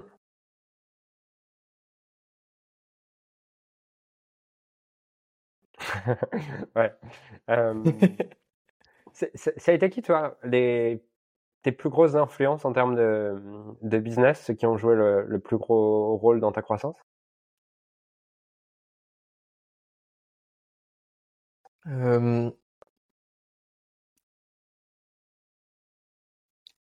Ah, c'est une bonne question. Au tout début, au tout début, il y a eu Antoine BM parce que il m'a montré qu'une formation, ça n'allait pas être parfait, ça n'allait pas. Euh, mmh. Donc, euh, du coup, j'ai pu produire beaucoup plus et, être beaucoup plus chill avec euh, le syndrome de l'imposteur, tous ces trucs-là. Donc voilà, ça, m'a permis de me lancer. Après, j'ai vraiment fait beaucoup de, de navigation à vue, quoi. J'ai vraiment regardé très très peu de contenu business et, et, et les seuls trucs que je faisais, c'est que j'analysais des concurrents, quoi. Je voyais, euh... ouais, voilà, c'est ça, je voyais comment euh, les autres structuraient leur, leur business. Je faisais un peu de reverse engineering et, et j'appliquais direct, quoi. Mais tu vois, j'ai jamais acheté de formation business, quoi. Donc, euh, donc, euh, donc j'ai pas vraiment eu de grosse inspi, en fait. Je pense. Ok. Ouais. T'as défini les, les valeurs de ton business?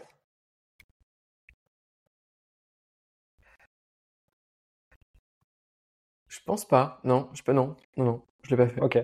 Et, et si, euh, si, tu devais me les donner comme ça, c'est quoi les valeurs, principes qui, qui guident la direction que tu prends et, et les décisions que tu prends?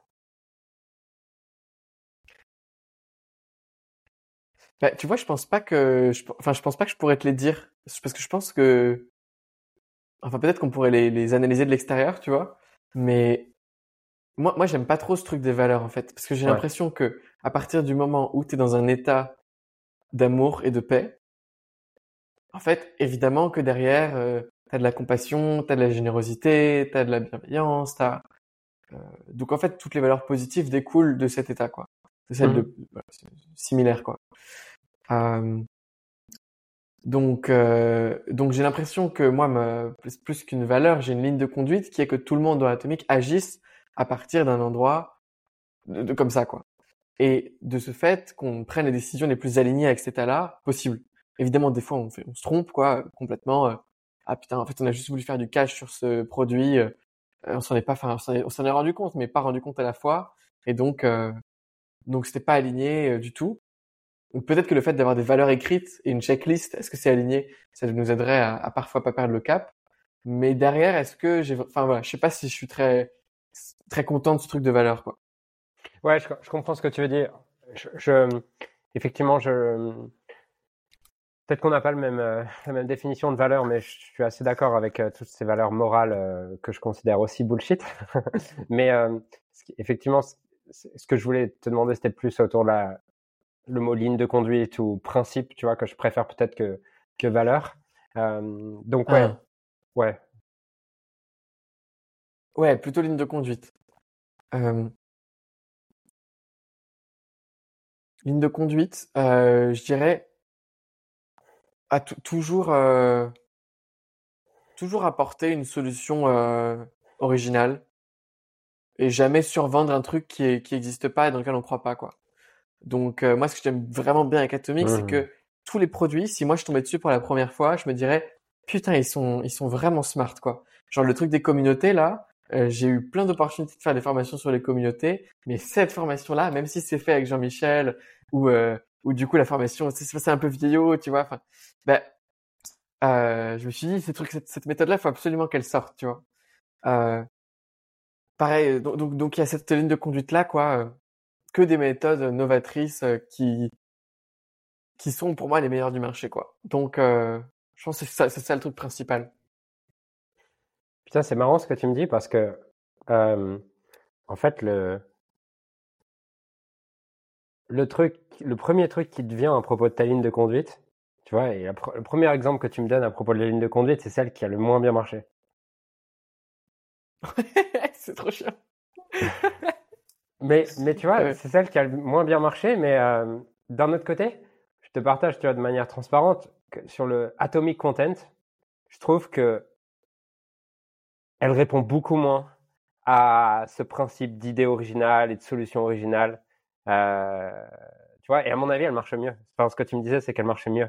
Tu vois, celle qui marche le mieux, c'est celle qui répond le moins à la, à la ligne de conduite de l'entreprise, quoi. Ouais, c'est vrai. Mais alors, mais Atomic Content, euh, pour, pour moi, euh, pour moi, en fait, non, mais pour moi, elle répond vachement à ça.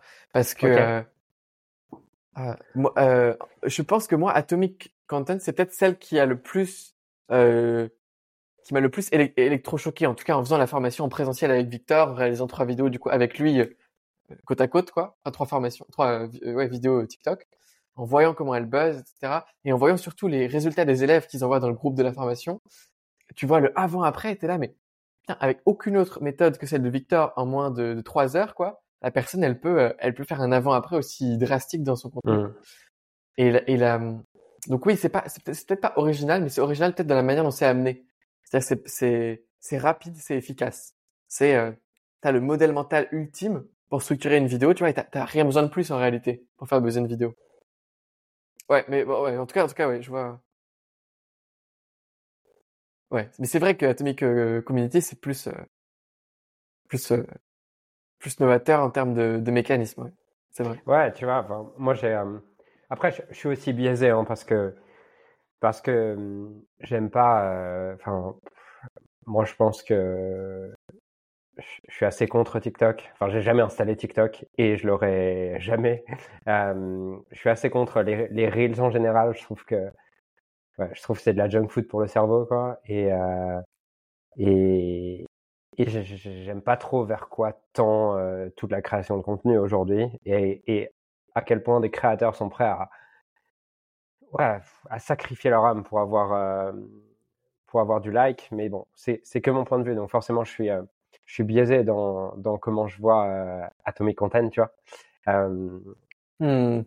Mais, mais ouais, j'aime, tu vois, moi, j'aime le, j'aime, euh, j'aime effectivement la manière dont tu le décris, tu vois, fournir des, des solutions originales et, se dire que euh, à chaque fois se dire putain ils sont smart. C'est marrant parce que ce que tu dis dans cette ligne de conduite, c'est vraiment ce que j'ai ressenti. La première fois que je t'ai découvert il y a deux ans et quand j'ai acheté la formation sur la productivité, j'avais suivi des dizaines de formations, enfin pas des dizaines, en tout cas j'avais suivi entre 5 et 10 formations sur la productivité avant de te suivre. J'étais, je pense, une machine.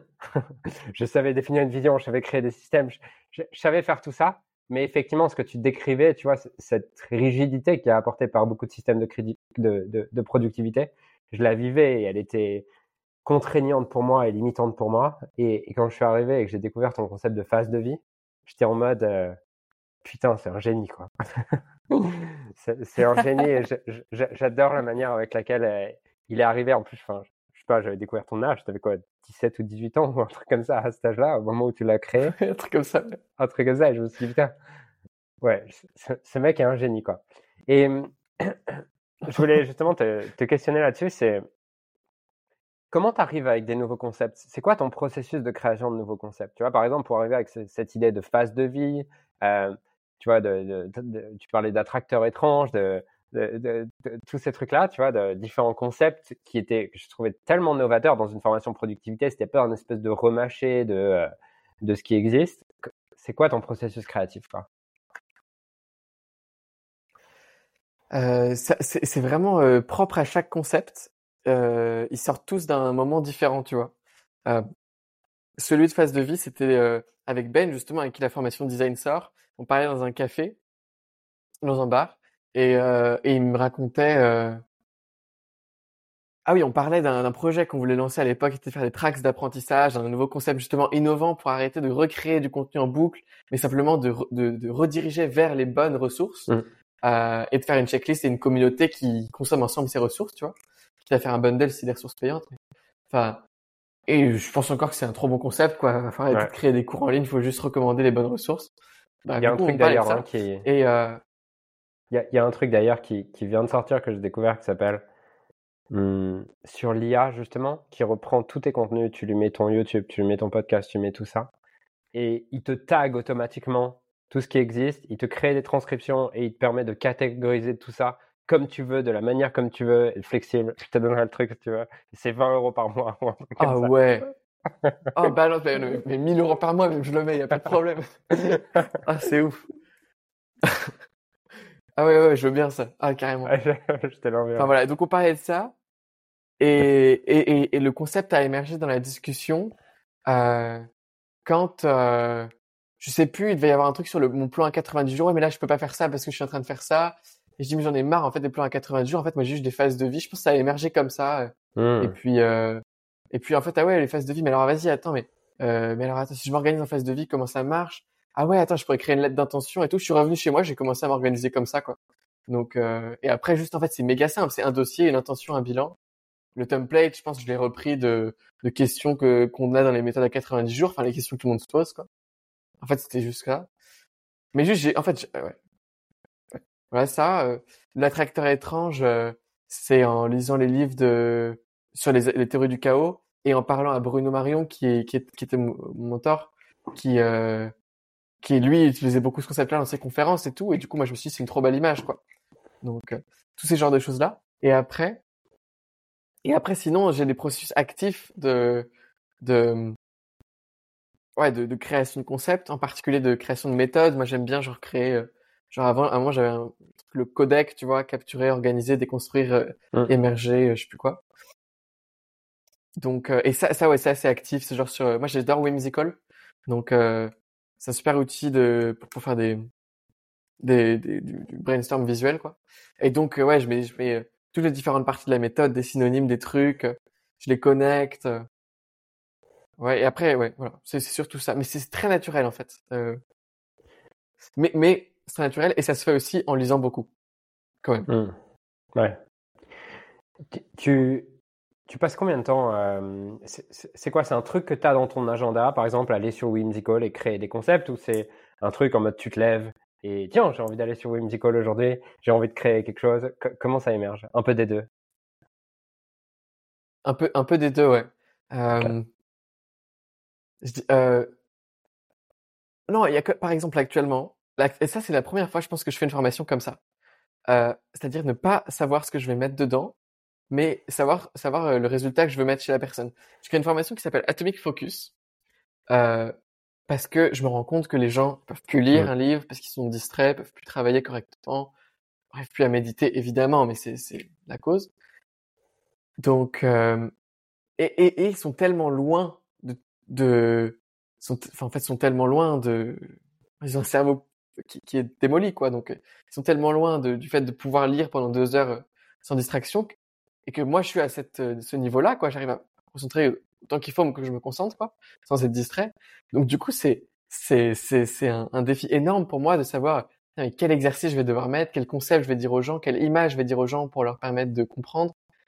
Que là, du coup, en fait, je fais du brainstorming actif, euh, j'essaie de trouver des concepts, voilà. Et sachant que j'ai rien sur lequel me baser parce que les livres qui existent, Deep Work, World Without Distractions et tout, c'est bon, c'est un peu merdique quoi. Enfin, c'est tu designes ton environnement, ok, t'arrêtes ton téléphone, il y a un chapitre sur la méditation. Oh, je suis sauvé. Non, c'est pas comme ça que ça marche. Euh, c'est c'est bien plus profond. C'est une question de design de vie, mais c'est c'est une question de comprendre ton avatar pour pour pas être bloqué dans des émotions submergées par elle. C'est c'est mmh. c'est un programme en fait de, de refactorisation de la vie sur un problème très simple qui est l'attention. Mais donc, tu vois, là-dessus, moi, j'ai à cœur de faire une formation complète. Putain, c'est pas facile. Hein donc, ouais, là, par exemple, je, je, je, je fais des sessions de réflexion. Mmh. Euh, et j'essaye d'avoir des sources les plus, euh, enfin, des inspirations les plus larges possibles. Donc, euh, donc euh, pas, pas mal de neurosciences sur le breathwork, les choses comme ça. Pas mal de pas mal de, de, de, de transposer les, les, les, meilleures méthodes des entraîneurs euh, sportifs à, hmm. à, la concentration. Enfin voilà, voir un peu ce qui se passe. Mais euh, finalement, c'est pas très fructueux même cette démarche-là. La plus fructueuse, c'est juste me demander euh, comment comment je me sens quoi. Et fermer les yeux et voir ce qui se passe quoi. Une sorte de créativité qui vient comme ça quoi. Ok, très bien. Et euh, tu as une considération de, de ce que tu veux créer dans le monde? Parce que moi, quand je t'entends dire ça, j'entends un paradoxe euh, de d'un côté, ma meilleure formation, c'est un truc qui, euh, qui aide les gens à créer encore plus de vidéos de 30 secondes qui va niquer le focus des gens. Et derrière, je veux créer une formation sur le focus.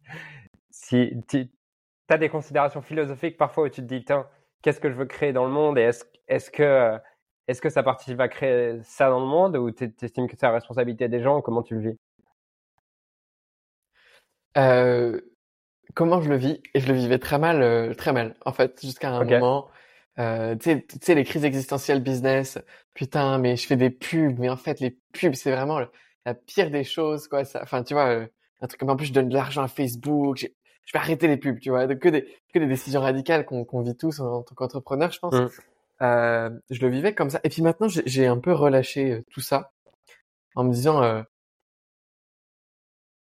bah, j'ai un système de valeurs, un système de pensée euh, qui va toujours croire que des trucs sont positifs, toujours négatifs, tu vois. Mmh. Mais fondamentalement, le, le, bien, le mal, hein, ce concept-là, est-ce qu'il existe vraiment?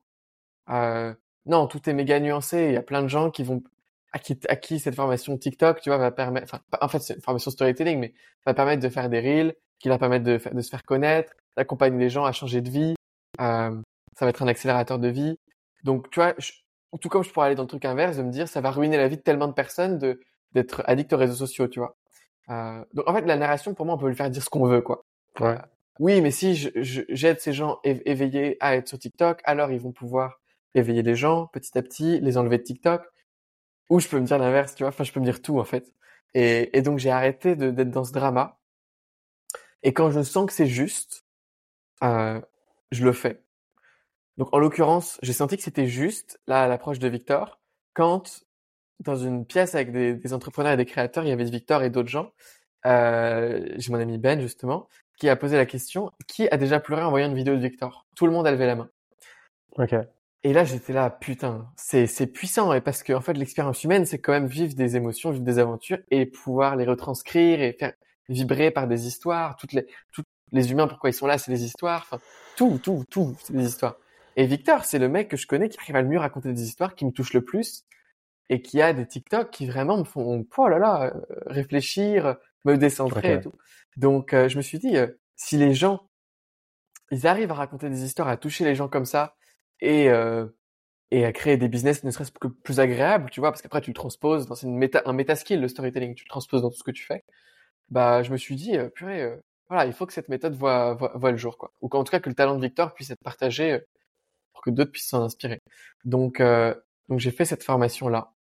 Je pense qu'il y a des limites que je peux mettre, tu vois, dans ce truc de je juge rien, quoi. mais mais bon, ouais. Ouais, je comprends. Enfin, je, je, comprends ton point de vue, tu vois. Et c'est... Moi, j'ai plutôt eu le, le chemin inverse, tu vois, où, euh, où effectivement, je crois que dans le fond, tout crée autant d'avantages que d'inconvénients. Euh, tout a autant de positifs que de négatifs. Et enfin, c'est une croyance fondamentale à, à, travers laquelle je, je vis ma vie. Et, et pour autant, ben, je dirais que ces deux dernières années, je j'ai plutôt fait émerger l'idée que, enfin, ce qui a émergé en moi, c'est plutôt l'idée que c'est vrai, tout a autant de bénéfices que d'inconvénients, et pour autant, tout donne quand même une direction, tu vois? Enfin, c'est pas mal, c'est pas bien, c'est pas mal. Ça dépend juste du point de vue et, et de comment on, les, comment on évalue chaque action. Et pour autant, tout a une direction et j'estime que c'est peut-être très prétentieux et très très supérieur de ma part, mais j'estime que à partir du moment où j'estime avoir un privilège, avoir la chance de de ne pas avoir de, de questions d'argent au quotidien, de ne pas avoir de questions de survie au quotidien, et du coup avoir une forme de responsabilité plus grande dans qu'est-ce que je crée au quotidien et, et où est-ce que ça amène les gens au quotidien. Euh, mais si tu veux me challenger là-dessus et, et, et montrer les limites de mon raisonnement, je, serais très ouvert à ça. Hein. Non, non, au contraire, c'est même inspirant euh, ce que tu dis. Euh, la responsabilité que tu as en tant que créateur. Euh, enfin, est-ce qu'un est qu'un dealer de drogue, euh, tu vois, mmh. c'est la même chose, quoi. Ouais, parce que tu vois, en fait, tu vois, c'est pareil sur la drogue. Dans le fond, si je suis dealer de drogue, ben, je peux, je peux dire que et, et, dans le fond, je, suis d'accord avec ça. C'est-à-dire qu'à partir du moment où je dis de la, de la, drogue, je permets à des gens de, de, de s'évader de la, de la, souffrance et de la douleur du quotidien. Euh, je permets à des gens euh, de d'avoir une vie qui a plus de joie dans quelque chose qui n'a qui, qui pas de joie fondamentale dans la vie qu'ils ont, qui n'a pas de joie fondamentale. Et, et, et c'est vrai, tu vois. Mais pour autant, je prends comme, j'amène quand même le monde à prendre une certaine direction quand je fais ça. C'est sûr. Mais d'un autre côté, tu vois, il y a aussi comment tu le fais. Si t'es un dealer qui deal des, des psychédéliques de l'AMD, par exemple, mmh. t'amènes les gens à avoir une expérience d'amour ultime, à, à, se décoller de leur, de leur avatar et donc de leur pattern et de voir, putain, j'ai une expérience transpersonnelle d'amour avec le monde, waouh, tu vois. Et, et donc, euh, tiens, c'est quoi ma vie maintenant? Peut-être qu'en fait, ça, où tu les amènes en fait à, à sombrer tellement loin qu'en fait ils vont renaître, tu vois. Mais en même temps, il y a l'inverse. Donc c'est tout. Moi, j'ai beaucoup de respect pour les dealers en vrai, parce qu'en plus, ils prennent beaucoup de, de risques, quoi. C'est vraiment skin in the game.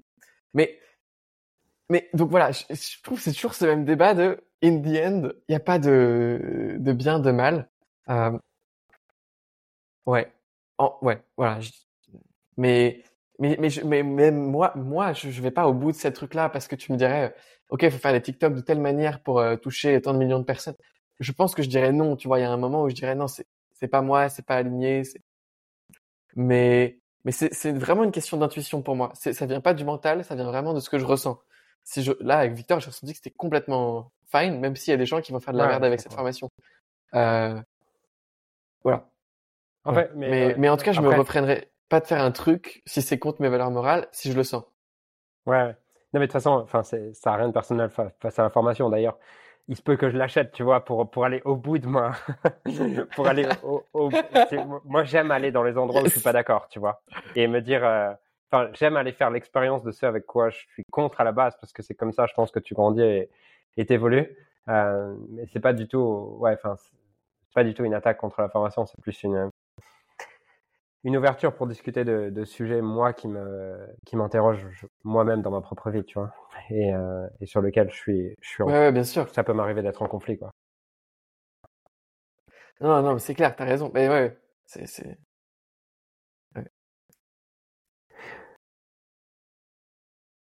C'est quoi ton rapport à l'argent? Mon rapport à l'argent, il est très fluide. Euh... Ouais, il est très fluide. J'y réfléchis pas trop. J'ai toujours eu beaucoup d'argent euh, depuis que j'en gagne, quoi. Euh, beaucoup plus que mes besoins, enfin beaucoup plus que tout ce que je voudrais faire en fait. Mmh. Donc, euh, mais ce que je veux faire, c'est pas ouf, hein, c'est pas. Donc, euh, donc j'ai jamais eu à, à, me poser vraiment de questions dessus. Et euh, et j'ai vraiment le sentiment que c'est peu important parce que tu me donnerais aucun argent, je serais très heureux, très bien tu me donnes, tu me donnes énormément d'argent, je serais très heureux, je serais très bien, quoi. Euh, j'ai pas peur de tout perdre, vraiment. Si foncièrement demain tu, tu me remets à zéro, je, je m'en fous, tu vois. Euh, si bien que ma vie le reflète, en fait. C'est-à-dire que l'univers a fait en sorte de me donner beaucoup d'argent d'un coup. Donc j'ai acheté, enfin j'ai acheté, j'ai mis de l'argent pour construire une salle de danse parce que je pense allait vers, euh, voilà, cette mission d'aider les gens à être dans l'amour, etc. Et puis c'est un projet magnifique. Donc j'ai mis tout mon argent là-dedans. Donc j'ai aucun argent investi en fait. Euh, donc si demain Atomic s'arrête, vraiment je suis dans la merde. Euh, tu vois, mais mais ouais, mais en même temps c'est fluide. Du coup je continue à en gagner parce que je pense que je le dépense et je le fais circuler, tu vois. Enfin, donc euh... donc tout donc tout est très fluide en fait. J'ai pas j'ai j'ai un non rapport à l'argent si on veut. j'ai un rapport de confiance. Un rapport de confiance, ok. Ok. Ouais. Ouais. ouais, je dirais. Mais c'est bien que du coup, moi, ça a jamais été un problème du tout, quoi. C'est, mmh c'est, euh, même pour définir le prix des produits, pour définir le prix de mes coachings, pour définir, bah, tu vois, Ouais. Voilà. Toi, c'est quoi ton rapport à l'argent? Euh... bah, Il a beaucoup évolué. À la base, je pense que il est... Euh... Ouais, à la base, il est assez chaotique dans le sens où euh, je j'ai pas... Enfin, à la toute base, si, non, ça dépend où on remonte, tu vois. Mais euh, il, a, il a beaucoup oscillé. Euh, En fait, je me souviens très bien que dès, dès que j'ai enfin, j'avais 5 ou 6 ans et j'entends déjà ma marraine me dire Putain, mais c'est faux, j'ai jamais entendu un enfant de 5 ou 6 ans parler autant d'argent. tu vois, donc c'était déjà une obsession pour moi à 5 ou 6 ans. Mais, mais c'est, à cette époque-là, c'était en fait, en fait, moi j'étais flippé parce que, euh, ouais, j'ai toujours été flippé parce que je vivais seul avec ma mère et euh, ma mère travaillait pas et je la voyais acheter des cigarettes, tu vois. Et, et à chaque fois, moi, je flippais en mode putain, mais t'achètes des cigarettes alors qu'on n'a déjà pas d'argent. Comment comment on va faire pour euh, pour survivre, tu vois Et je me souviens très bien du paquet, c'était 5 euros. Tu vois, c'est assez ancré en moi ce truc-là et de, de, de très tôt me demander comment on va survivre et comment on va faire dans le futur et de me sentir beaucoup plus responsable que ma mère euh, face à l'argent et d'être limite celui qui s'occupe de l'argent dans le foyer alors que j'ai 7 ans, quoi. et celui qui dit non, mais on peut pas acheter ça alors que j'ai 7 ans. Euh, donc ouais, ça a été comme ça, beaucoup de peur. Euh, j'ai toujours demandé à, à, Noël, à mon anniversaire, de l'argent. Euh, je l'ai toujours économisé. je l'ai économisé. Euh, je commençais à travailler, enfin dès que je pouvais, tu vois, gagner de l'argent. J'en gagnais un peu avec le tennis et tout, mais j'économisais tout, très euh, écureuil machin. Et puis et puis à, je pense vers vers vers 20 ans, moi j'ai fait un master de finance et c'était c'était pas passionnant du tout pour moi, mais je savais pas trop faire, je savais pas, pas trop quoi faire d'autre. Et, euh, et me dire, voir les gens autour de moi et me dire putain, en fait, ça a l'air tellement chiant leur vie que en fait, je veux un métier passion et je m'en fous de gagner de l'argent. Et là, je suis parti un peu dans l'autre extrême de je veux un métier passion et je m'en fous de gagner de l'argent, c'est pas une considération pour moi. Euh...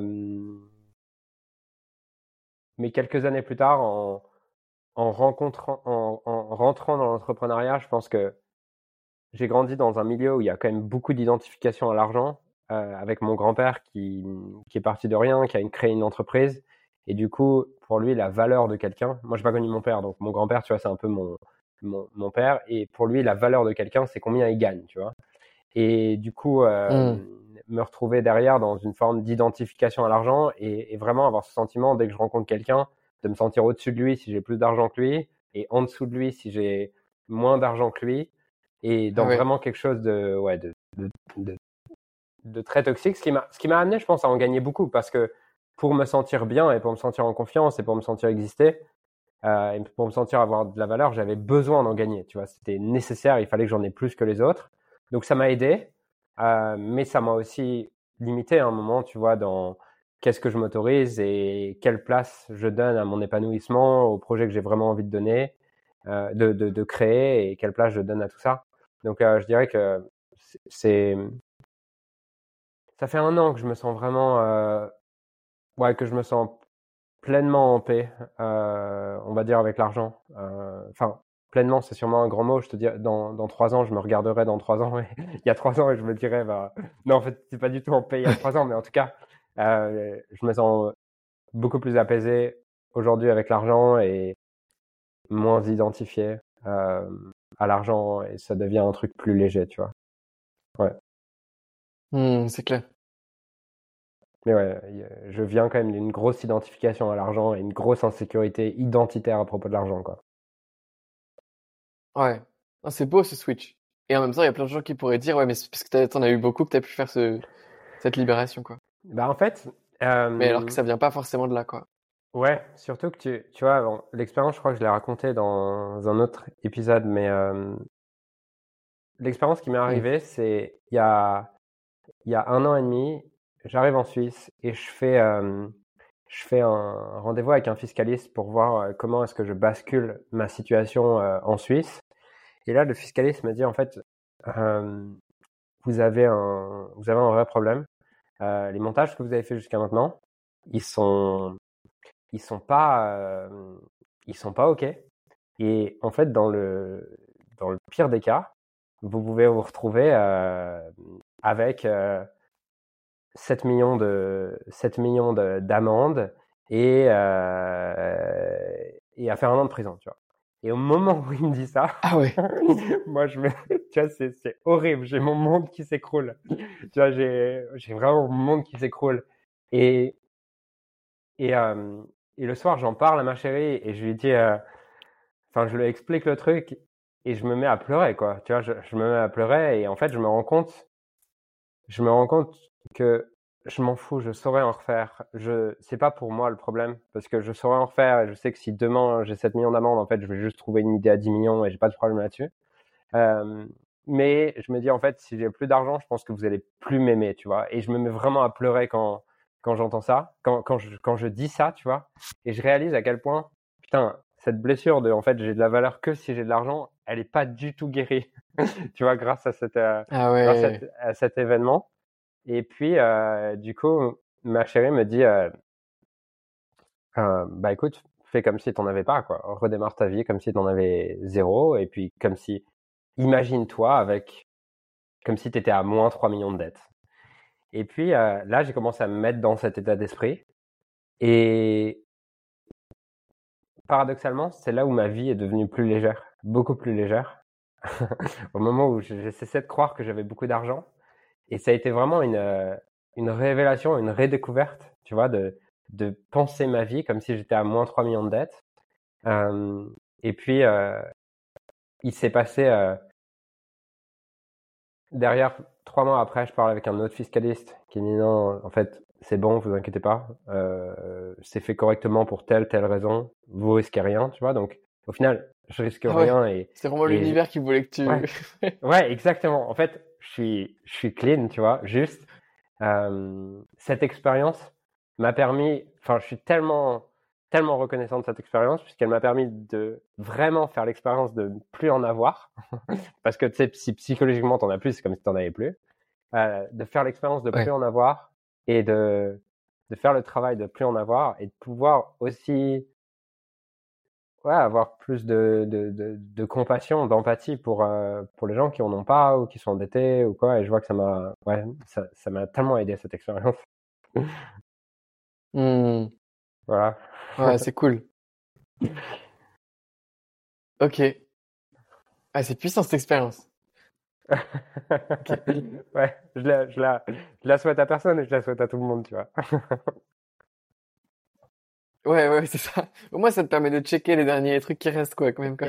ouais, Ouais. exactement, tu vois. C'est, je trouve dans, dans, dans l'état d'esprit, tu, tu, tu peux te raconter n'importe quelle histoire, mais par contre, tu peux découvrir ce que tu crois vraiment que quand tu es face à la situation dont tu as peur, tu vois. Donc, ouais. Ouais. Euh,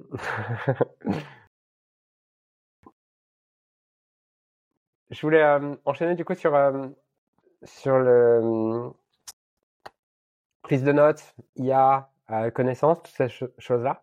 J'étais curieux de savoir c'est quoi les, les choses qui ont évolué dans ta vision de la prise de notes depuis que tu as enseigné la formation?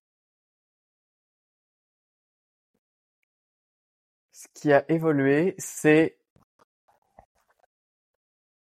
peut-être euh, le rôle de la prise de notes tel que je l'enseigne chez les gens. Euh, Enfin, la manière dont je voyais ça. C'est-à-dire qu'au début, je, pouvais dire, euh, genre, bah, c'est bien pour l'efficience dans la création de contenu, c'est bien pour capitaliser sur ses connaissances, c'est bien pour voilà avoir une base où tu as accès à tout ce que tu jamais lu, vu ou entendu. Donc c'est pratique, ça te permet d'aller plus vite. C'est mais en fait, le, le truc fondamental que ça permet de faire, que j'ai vu chez les gens qui appliquaient vraiment cette méthode, c'est euh, passer à un cap intellectuel en fait. C'est passer, euh, c'est c'est gagner en sharpness of thinking. C'est c'est vraiment ça le mot. C'est-à-dire que typiquement, il y a mon ami Jean-Charles Curdali qui qui m'a dit en, en mettant en place son système de prise de notes, j'ai l'impression d'avoir fait un bond de je sais pas de, de, de quatre niveaux en termes de, de, de level intellectuel. Parce que les philosophes que je disais, j'ai pu réellement comprendre les concepts cœur au cœur de tout ce qu'ils disaient, Hmm. au lieu de simplement balancer des citations ou comprendre en, en légèreté ce qu'ils disaient ou dire telle personne a dit ça. Non, là, je l'ai vraiment au cœur et je comparais les concepts. Je les, je travaillais avec eux entre eux, tu vois. Et voilà, je, je faisais mon craft, tu vois.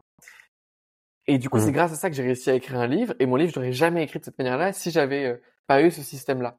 Et vraiment, c'est surtout lui, en fait, et, et- et plein d'autres, du coup, qui m'ont dit ça après, que, que je me suis rendu compte que la valeur, elle était là. Donc, euh, donc la prise de notes, c'est, c'est à mon, à mon- dans mon expérience, une des seules manières de, de, enfin, la prise de notes orientée concept comme je l'enseigne, c'est la seule manière. Et, et ça, c'est un nouveau concept que je suis en train d'élaborer. J'aimerais bien faire une vidéo dessus. Mais c'est la seule manière qui permet d'aller through les, les concepts et pas deep dans les concepts. C'est-à-dire que beaucoup de gens, quand ils, euh, voilà, quand ils se disent, je suis, euh, un mec qui aime bien les concepts, euh, les méthodes, je les, je les, je les maîtrise, ils vont en profondeur dans le concept. Donc, on- ils lisent euh, peut-être le livre, le deuxième livre, le troisième livre, peut-être les prémices. S'ils sont un peu intelligents, ils vont voir les sources et tout, ils comprennent. Euh, et puis, ils s'arrêtent là. Ils maîtrisent l'approche. Ils sont profonds dans l'approche.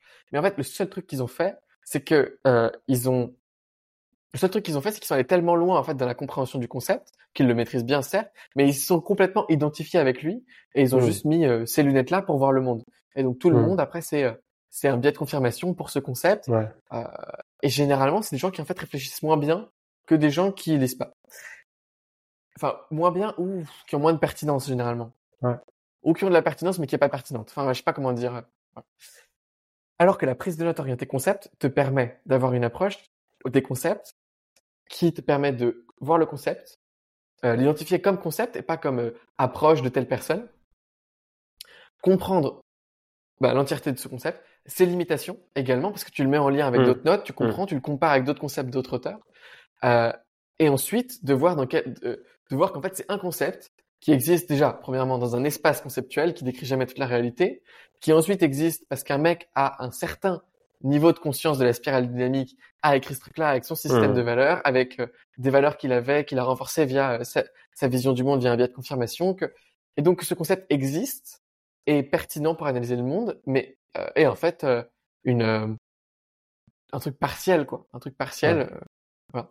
Et donc tu t'identifies plus au concept et t'arrêtes d'aller en profondeur, tu vas vraiment à travers le concept. Voilà. Donc ça c'est euh, c'est ça c'est ça de ce dont je me suis rendu compte en fait et qu'aujourd'hui on a besoin de de, de personnes qui Ouais. arrivent à penser comme ça. Honnêtement, j'en connais euh, peut-être quatre dans ma vie, tu vois, des gens qui arrivent à penser comme ça et et ça me rend un peu triste et en même temps et en même temps euh, en même temps je me dis c'est bien parce que du coup ces quatre personnes elles sont très avantagées, je sais pas. Ouais. Mais et puis en même temps elles sont seules, tu vois, enfin Ouais. ouais, C'est-à-dire, euh, vraiment. Ouais, mais c'est en fait finalement ce que, ce que Ken Wilber décrit dans son niveau euh, euh, intégral de, de pensée. Hmm. Ce truc-là d'aller through les concepts, transcender et inclure tout en voyant euh, la pertinence, la limitation, et, etc. Donc, euh, voilà. je sais pas si je m'arrête là ou si je continue, mais Non, tu- pas mal. Enfin, tu peux continuer, j'adore, mais euh, d'un côté, est-ce que, est-ce que tu peux, euh, tu vois, tu dis évaluer à travers la, la spirale dynamique à quel endroit ça a été écrit? Euh, je suis d'accord avec toi. Et pour autant, est-ce que tu peux te rendre compte que c'est écrit au niveau vert quand tu lis avec les lunettes d'un niveau orange, tu vois? Euh, non.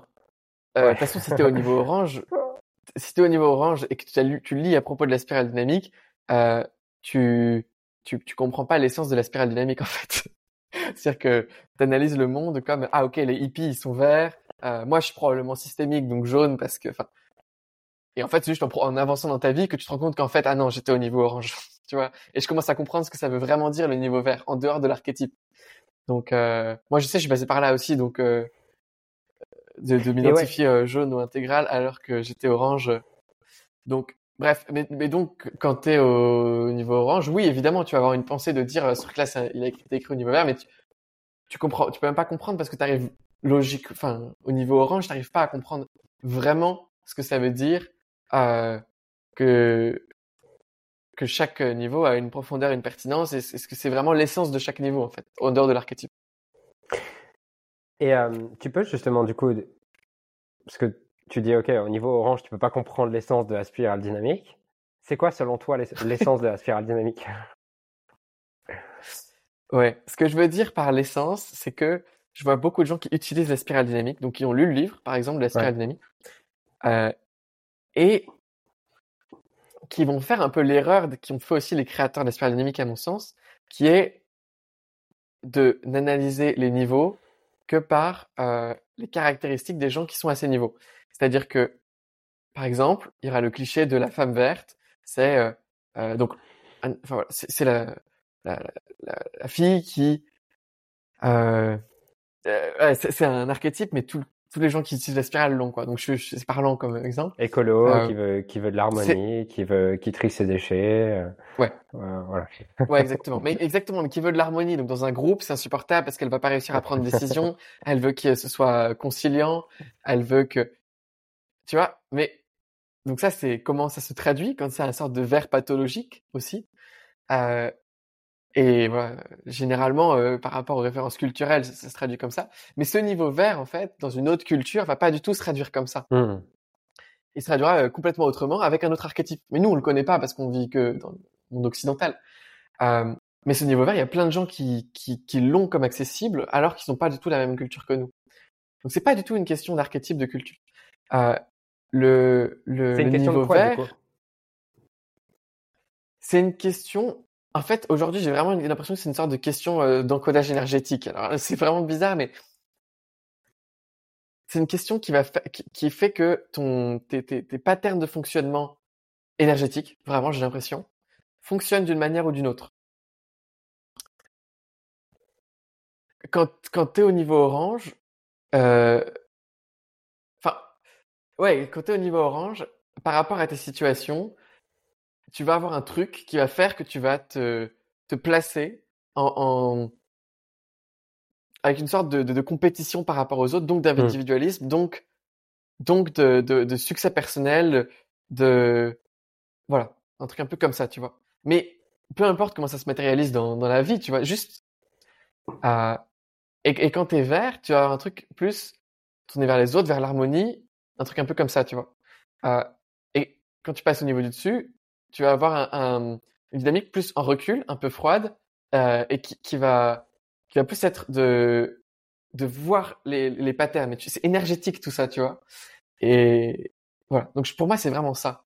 Et il y a des, il y a plein de gens en fait qui qui qui, qui font du yoga, qui trient leurs déchets et, et voilà, qui, qui en fait sont à un niveau orange, tu vois. Non mais vraiment. Et donc en fait, il y a un super gros amalgame qui est créé. Moi, je peux pas savoir euh, vraiment euh, à quel niveau est une personne sans avoir passé euh, du temps avec elle et voir comment elle se comporte dans des situations, tu vois. Mmh. Euh... Voilà, je dirais. Mais sachant qu'en plus, la couleur, c'est un centre de gravité. Donc, euh, ouais. tu peux, à un niveau intellectuel, être, euh, avoir la capacité de décentrer et donc d'être à un sorte de niveau turquoise, voilà, mais qui est pas intégré dans ton énergie et donc mmh. qui va faire en sorte que tu, tu, tu, tu prends toujours dans, dans les, les, les, niveaux, de, les, les, les, lignes de développement, valeurs, euh, empathie, etc., que tu es encore très bas, quoi. Et comment tu intègres justement des niveaux intellectuels que tu as peut-être captés? Ah, J'ai pas compris. comment tu intègres? Parce que tu dis, tu dis du coup euh, que tu, tu peux euh, te tu, tu, peux te décentrer à un niveau intellectuel, avoir l'impression d'être à un niveau turquoise par exemple, mais ce truc-là est pas intégré. comment tu intègres des niveaux que tu as compris à un niveau intellectuel? Ça, c'est une très bonne question. La carte et le territoire. Euh, je dirais qu'il y a. Je dirais qu'il y a un peu une, réalité de avoir une, utiliser justement ton mental, ton intellect pour avoir une vision claire de toi-même, euh, pour, avoir une vision claire de toi-même. Donc, euh, utiliser ton intellect pour faire le, le, le bilan de toi-même sur toutes tes lignes de développement et voir comment se comment ton, ton, ton énergie quoi se matérialise dans chaque domaine, tu vois.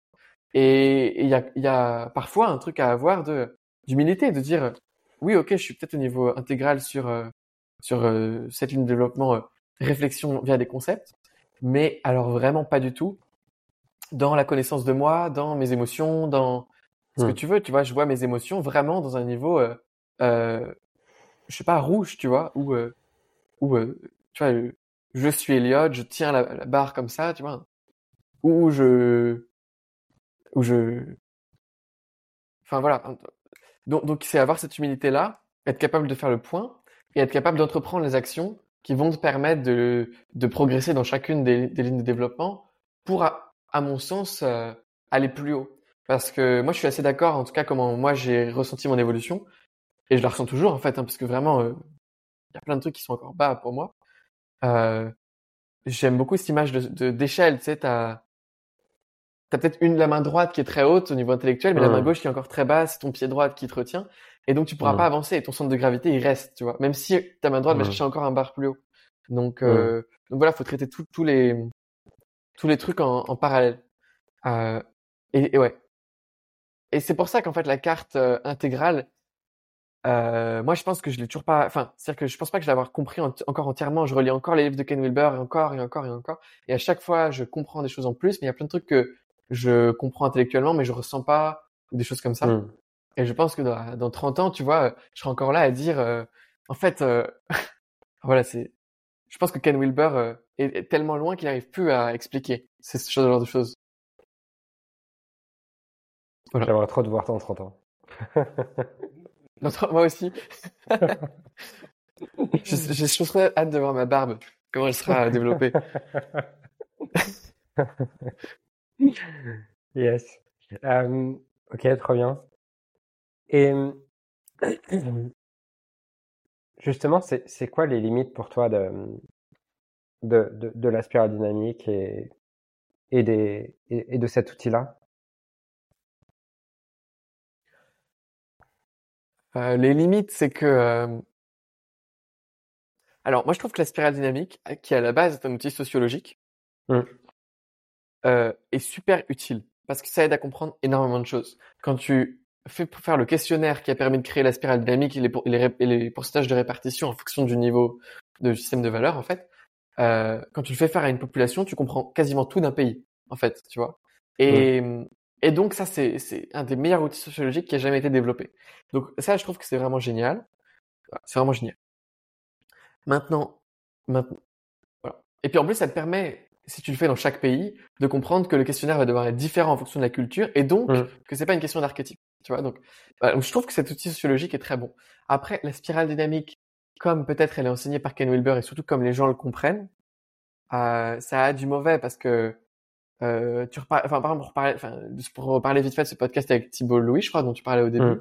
Mmh, mmh. Euh, à un moment, je parle, de enfin, je parle pendant longtemps de Ken Wilber, en fait. Mmh. euh, mais, mais Thibault Louis n'a pas, enfin, comprend pas, tu vois, ce que c'est la, la, la, spirale dynamique. Et donc, et donc, il dit, euh, ouais, en fait, c'est génial, euh, de, parce que ça te permet de, de voir pourquoi une personne, en fait, peut, tu peux être super passionnante sur ce sujet et super débile sur celle-là ça n'a rien à voir, tu vois. Mais en fait, tout le monde le comprend d'une manière différente. Et donc, la limite, c'est le, le concept. Quoi. En vrai, quand tu dis quelque chose, en fait, entre ce que tu veux dire, comment tu le dis, comment la personne le reçoit et comment elle l'intègre par rapport à son système de valeurs, ça n'a rien à voir. Et tout le temps, tu vois. Donc, moi, je suis fasciné par ce truc où les gens essayent quand même. Et moi aussi, j'essaye quand même, alors que je sais que les trois quarts du temps, quand j'écoute ce que les gens comprennent de ce que je dis, ça n'a rien à voir. Mais. Mais tu sais, je me suis vu le faire, là, aujourd'hui avec toi dans à un moment donné, tu dis quelque chose, je le note dans ma tête parce que je me dis ça m'intéresse, et au moment et, et au moment de le reprendre, je vois que j'utilise pas le même mot et que en fait, de pas utiliser le même mot dans ma reformulation de ce que tu as dit, ça montre que en fait, j'ai pas du tout compris ce que ce que tu m'avais dit. Enfin, j'ai compris autre chose, ça m'a intéressé, mais j'ai pas compris ce que tu m'avais dit, tu vois. Mais c'est ça qui est beau aussi. En fait, je pense que c'est aussi comme ça que les concepts évoluent, tu vois, genre euh, que bah, tu vois, tu lis un auteur, en fait, tu comprends pas du tout de la même manière, et du coup, en fait, tu, ça va te donner une idée sur tel autre sujet. Tu vas, tu vas citer l'auteur alors qu'en fait, t'as rien compris. et tu sais, ouais. ça me fait, ça, ça me fait vraiment rire. Hein. D'ailleurs, moi, enfin, un des trucs les plus jouissifs que j'ai, c'est, euh, c'est, j'ai beaucoup plus de jouissance à relire un livre plutôt qu'à lire un nouveau livre, tu vois. Ah ouais. des fois, il y a cette jouissance de lire un nouveau livre, mais relire un bon livre, c'est, c'est, c'est, c'est trop bien, quoi. Mais c'est comme ça que tu connais un bon livre aussi. C'est que celui que tu n'aimes pas relire, c'est que c'est un mauvais livre de base, en fait. c'est quoi les, c'est quoi les, les livres que tu adores relire ou que tu as adoré relire? Les livres que j'ai adoré relire. Euh... Bon, Ken Wilber. Ouais. Le, Lesquels particulièrement? Parce... Ah, Ken Wilber, euh... Moi, j'aime bien ses premiers livres parce qu'en ce moment, il écrit beaucoup de livres pour les débutants. enfin, euh, non, récemment, là, là, il commence à réécrire des livres pour développer sa pensée, genre The Religions of Tomorrow. Voilà. Mais alors, en ce moment, il fait beaucoup de contenu pour les débutants, genre il fait des formations en ligne, des, des livres, euh, Integral Life Practice, pour, pour que les gens l'appliquent, pour que les gens comprennent un peu mieux, tu vois. Mais c'est son premier livre, Sex Ecology Spirituality, par exemple, hmm. qui fait 800 pages. C'est, il est horrible à lire. Il est, il est un peu mal écrit, mal structuré, est-ce que tu veux. En fait, là, il, s'en, il en avait rien à foutre. Genre, euh, ou par exemple, son autre livre, euh, euh, Une brève histoire de tout, il commence en disant, euh, mais en fait, les féministes, elles ont rien compris parce qu'elles voient. Le... Ils défoncent les féministes. Après, ils défoncent les hommes, les hommes non virils. Après, ils défoncent, tu vois. Et, il en a rien à foutre. Et si tu te dis comment ce truc-là ça passe, comment ça. Et en fait, du coup, moi, je vois des pépites qu'avant j'avais un peu ignorées, tu vois. Et puis tu vois aussi l'évolution de Ken Wilber, quoi, où tu vois en fait qu'il avait des shadows de ouf et que maintenant il les a plus, quoi. donc, euh... donc non, ça je kiffe. Euh... Donc voilà, ses premiers livres, Sex Ecology Spirituality, son nouveau Religions of Tomorrow, et euh... et après c'est ses livres un peu euh, du genre, genre une brève histoire de tout, un peu long, tu vois. Ça c'est c'est vraiment des bons livres. Euh... Ça j'ai vraiment kiffé relire. Euh... Finite and Infinite Game, euh, je, je relis souvent des petits passages, tu vois, des petits chapitres. Parce que sur les 150 et quelques qu'il doit y avoir, euh, il y en a plein qu'en fait j'avais pas compris à la première lecture, et je pense que je comprends pas encore tout à fait aujourd'hui. Mmh. Euh, parce que tu vois, je le lis, et je me dis bon, c'est pas très pertinent. Mais l'auteur, il est tellement smart que je pense que c'est pertinent, mais juste je le comprends pas, tu vois. Donc euh, il y a un jour où je comprendrai ce qu'il veut dire. Donc, euh, à lui, je l'aime bien le relire. Et après, il y en a un que j'ai euh, vraiment j'ai du mal. J'ai du mal, mais je sais qu'il est bien. C'est euh, de Bill Plotkins, Nature and the Human Soul. Euh, à chaque fois, euh, il décrit en fait une, roue du développement humain écocentrique avec huit niveaux. C'est super bien fait. Et, il dit qu'en gros, nous, on est tous bloqués au niveau 3 parce qu'on est dans un développement pathologique d'une adolescence égocentrée et qu'on est tous là-dedans. En fait, c'est quand tu restes collé à ton avatar et quand tu arrives à te décoller, tu peux enfin aller dans la suite de la roue. Donc, euh... mais lui, il parle d'un truc où, où tu où as une soul, c'est-à-dire que tu as, mmh. as, une niche écologique, mais aussi euh, une sorte de raison d'être, euh, où tu dois en fait euh, trouver un peu comme l'image d'un geyser, d'abord la source du geyser, puis ton médium d'expression, et c'est là où tu vas pouvoir rayonner et aider le monde. Et moi, je suis pas sûr de croire en le fait que tu as une mission, tu vois. Et en même temps, je trouve que ce gars est ouf. Donc j'essaie de comprendre pourquoi il dit ça, tu vois. Mais est-ce que... Voilà. Ouais, ouais. De toute façon, enfin, ce qui est marrant avec ces questions-là, tu vois, de est-ce qu'on a une mission ou pas, est-ce qu'on a un libre arbitre ou pas, toutes ces questions-là, en fait, c'est des questions sur lesquelles euh, les gens sont jamais d'accord, tu vois. Et ça fait des milliers d'années qu'ils sont pas d'accord. Tu, tu prends déjà Aristote, Platon, ils étaient déjà pas d'accord là-dessus. Et, et je pense que moi, en tout cas, comme je me dis que j'aurai jamais le niveau de compréhension de, de ces gars-là, ou en tout cas, voilà, quand, quand deux gens très smart sont pas intelligents, je me dis, euh, sont très intelligents, sont pas d'accord, je me dis que la réponse, elle doit être au milieu, tu vois. Et en fait, ça doit être les deux, ça, ça dépend juste de comment tu regardes le monde. Et, et je pense qu'au fond, s'ils se parlaient, ouais, ils diraient probablement la même chose. Oui, c'est vrai. Ils tomberaient à un, accord. Euh, ouais. Mmh. Ils se rendraient compte que juste, ils n'ont pas le même langage pour définir les choses, mais qu'au final, euh, ils pensent probablement à peu près la même chose. Ouais, c'est très vrai. Ouais, ouais, c'est clair. Ou si, ou si au final ils pensent pas la même chose, c'est probablement que c'est pas des très bons penseurs, quoi. Mmh. ouais, c'est ça. D'ailleurs, bah d'ailleurs, je pense que même s'ils sont pas d'accord au début, le fait qu'ils conversent ensemble les ferait probablement, les ferait, ferait laisser émerger une troisième idée sur laquelle ils sont d'accord et qui est encore plus profonde que les deux idées qu'ils avaient séparément, quoi. Pour ça ouais, que c'est vrai, clairement. J'adore les dialogues de, de, de gens brillants et je trouve qu'il n'y en a pas assez, tu vois. Moi, moi j'adorerais avoir plus de livres coécrits euh, de gens brillants, tu vois. Il y a, il y a quelques années, j'avais lu euh, un livre que j'avais adoré, c'était il y a, je sais pas, six ans, un truc comme ça, c'était euh, un dialogue entre euh, Mathieu Ricard et un neuroscientifique. Et j'avais adoré ce livre parce ah que c'était, euh, tu vois, il, il, discutait à travers un prisme très scientifique et l'autre un, un prisme très bouddhiste, méditatif, tout ça, en fait, que il disait la même chose avec des angles de vue différents, quoi. Ouais, c'est vrai. Ah, c'est très vrai. Ouais. Yes. Moi, à chaque, ah, tu vois, bah, moi, je, je te dis un truc qui me travaille, qui me travaille actuellement, c'est que à chaque fois, je veux créer des formats comme ça, inviter des gens, je sais pas, comme toi, comme, j'ai des amis, tu vois, qui sont vraiment smart que je pourrais inviter, euh, dans un podcast, ou même, pourquoi pas écrire des articles et tout.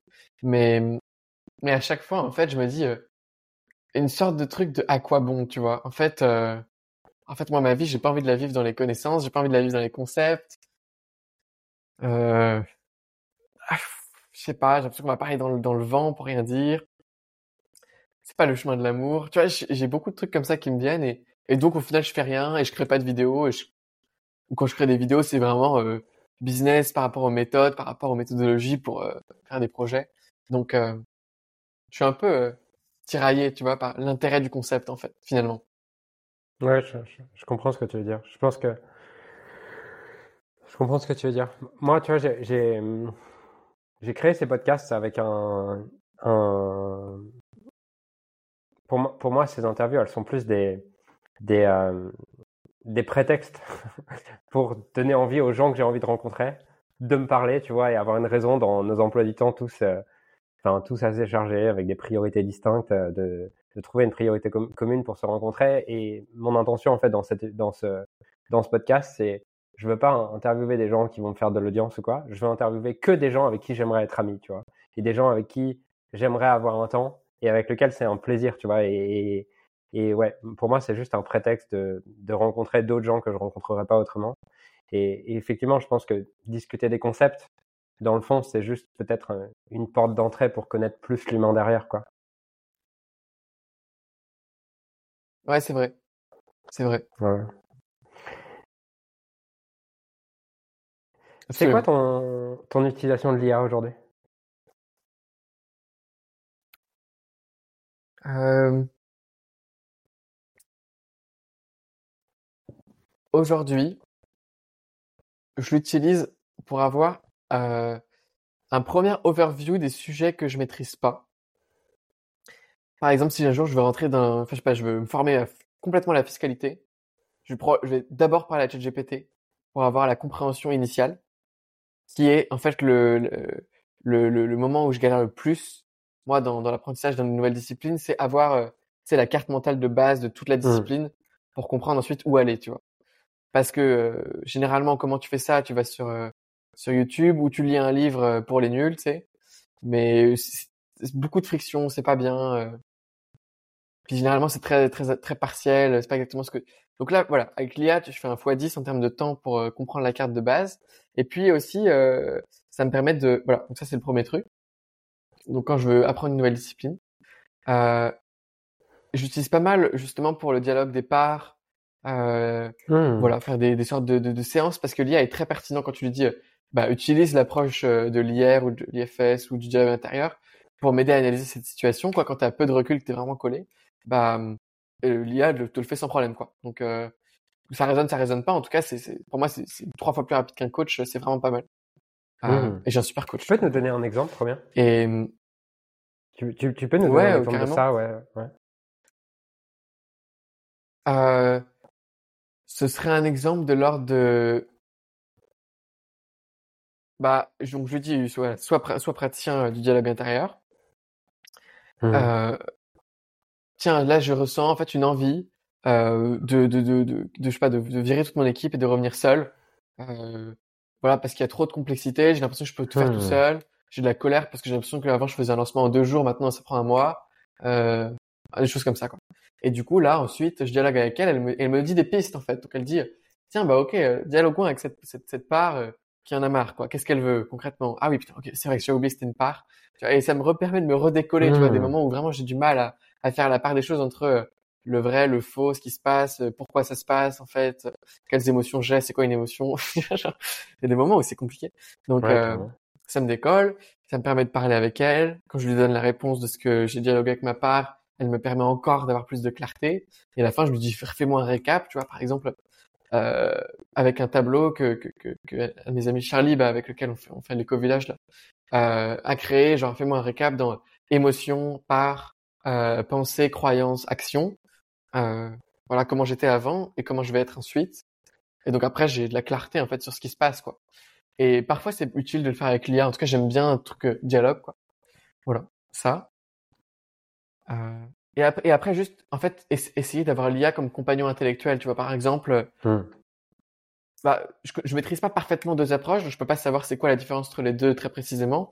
Donc, je lui demande c'est quoi la différence entre l'IR, l'IFS et le dialogue intérieur? Et là, elle me hmm. dit, ah oui, ok, alors il y en a un qui va euh, euh, catégoriser les parts en trois parties. Enfin, je sais pas ce qu'il me dirait d'ailleurs, mais probablement hmm. ça. Euh. Enfin, tu vois, et donc ça me permet de d'avoir plus de clarté sur quelle méthode est la meilleure pour moi. J'utilise beaucoup Ken Wilber aussi dedans parce qu'il maîtrise très bien Ken Wilber. Euh, voilà. Et après, je sais que mon équipe utilise l'IA pour pour des trucs, enfin pour rédiger des vidéos, des articles, des choses comme ça. Mais mais moi, j'avoue qu'en termes de création de contenu, Ouais, je l'utilise vraiment rarement, quoi. Euh, bah sauf pour rédiger un texte vraiment en mode brouillon, tu vas plus rapide et puis ça le reformule, tu vois, mais. Ouais. Bah après, je pense, tu vois, l'IA pour un créateur comme toi sur la création de contenu, c'est un peu comme un passionné de cuisine à qui tu donnes un thermomix, quoi. Ça marche super bien, c'est bien, mais tu le prives du plaisir de cuisiner, quoi. Oui, c'est ça, c'est ça vraiment. oui, c'est ça. ouais, je comprends. Enfin, j'ai la même chose. Toi, tu, vois, toi, tu utilises beaucoup l'IA euh, bah en fait, je, suis, je trouve ça super intéressant ce que tu me dis sur, euh, sur euh, comment l'utiliser comme une sorte de coach ou de compagnon intellectuel. Enfin, j'adore cette approche parce que moi, j'utilise une appli qui s'appelle Rosebud, qui est un journal, une forme de journal un peu sur IA. au début, je me disais, putain, ça va être de la merde. Mais en fait, je vois à quel point ça a de la valeur pour moi d'avoir quelqu'un quand je vais mettre mes, mes pensées comme ça un peu en vrac et, et comme tu avant tu vois j'ai toujours fait un peu des, une approche d'écriture et de journal mais euh, en fait d'avoir juste une reformulation comme tu dis en face ou ou tu sais quelqu'un qui te rappelle que que c'est une émotion ou que c'est pas la vérité ou que c'est une part ou que c'est pas toi dans ton entièreté ben, en fait là tu vois avec Rosebud euh, il va reformuler, il va me poser des questions. Et franchement, les questions qu'il pose sont vraiment pertinentes. Tu vois? Les, les, ouais, c'est ouf, hein. questions. ouais, c'est ouf. Putain, c'est ouf. Et je me suis dit, waouh, en fait. Euh... Et, et, surtout la sensation que tu as, je sais pas toi, mais moi je me sens écouté, entendu, aimé. J'ai l'impression qu'il y a quelqu'un qui est présent face à moi comme si c'était un humain, tu vois. Ah, mais, mais 100%, même plus qu'un humain, c'est vraiment, c'est déroutant. Puis en plus, le truc, logiquement, il est pas biaisé, quoi. Tu vois? Il va pas projeter de trucs sur toi. Euh. Ouais. Ouais, franchement. Euh... C'est puissant. Hein.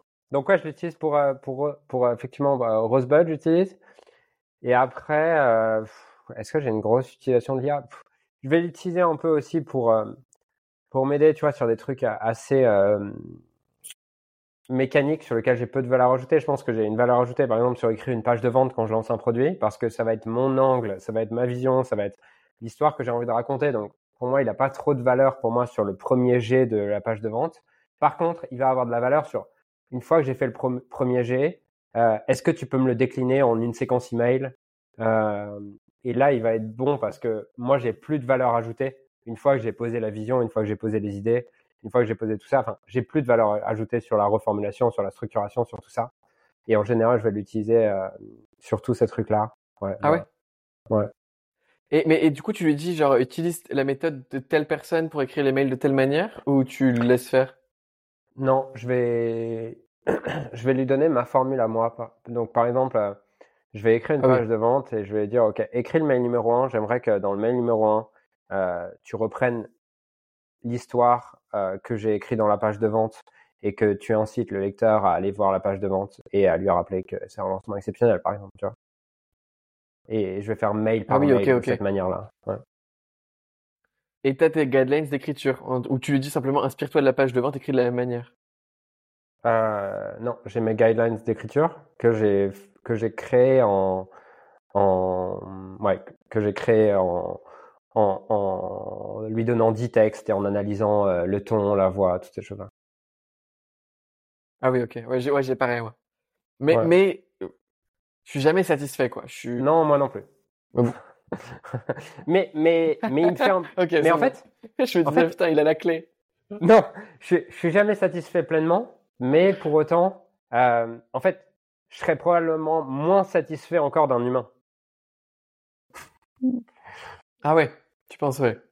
Bah, en fait, moi, quand je travaille avec un copywriter, j'estime que, enfin, de mon expérience, quand j'ai travaillé avec des copywriters, j'estime qu'ils comprennent à 40-50% mon ton euh, quand ils me restituent des choses, alors que je dirais que ChatGPT comprend à 75% mon ton.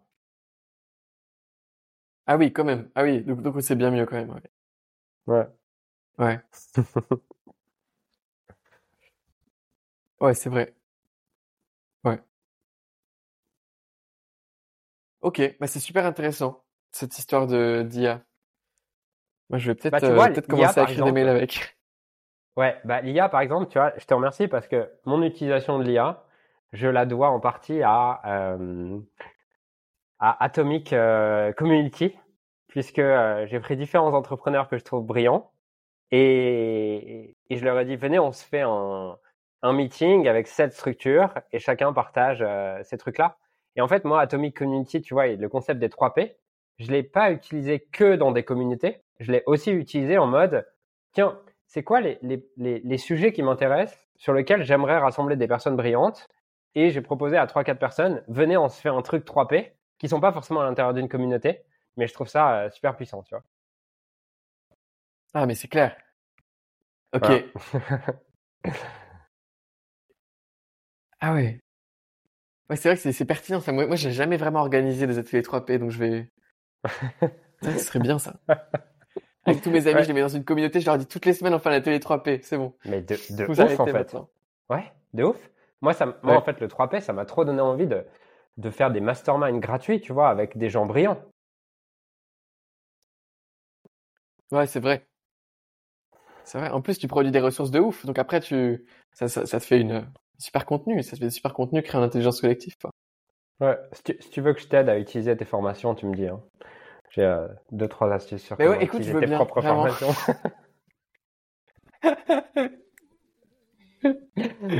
Ah, non, mais c'est pour ça, moi, c'est une interview reverse, en fait. T'as vu, je te repose toutes les questions chez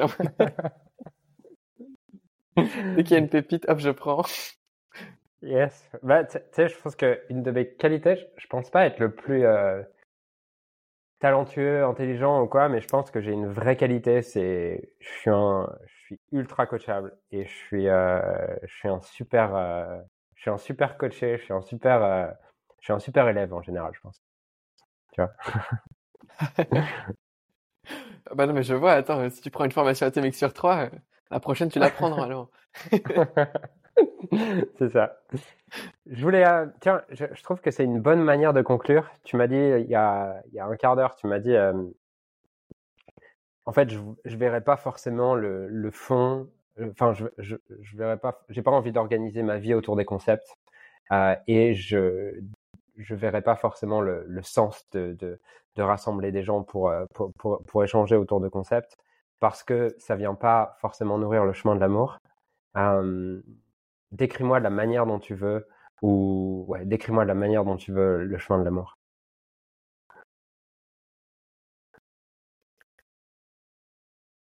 C'est beau comme Ou, question. inspi- ou inspire-moi de la manière dont tu veux euh, sur le chemin de l'amour. je veux. Ouais. Euh, je pense que. Ouais, je pense qu'en fait, euh, la, la, la question principale avec laquelle je, je, je, veux devenir obsédé, c'est euh, dans quel euh, state j'ai envie d'exister, quoi.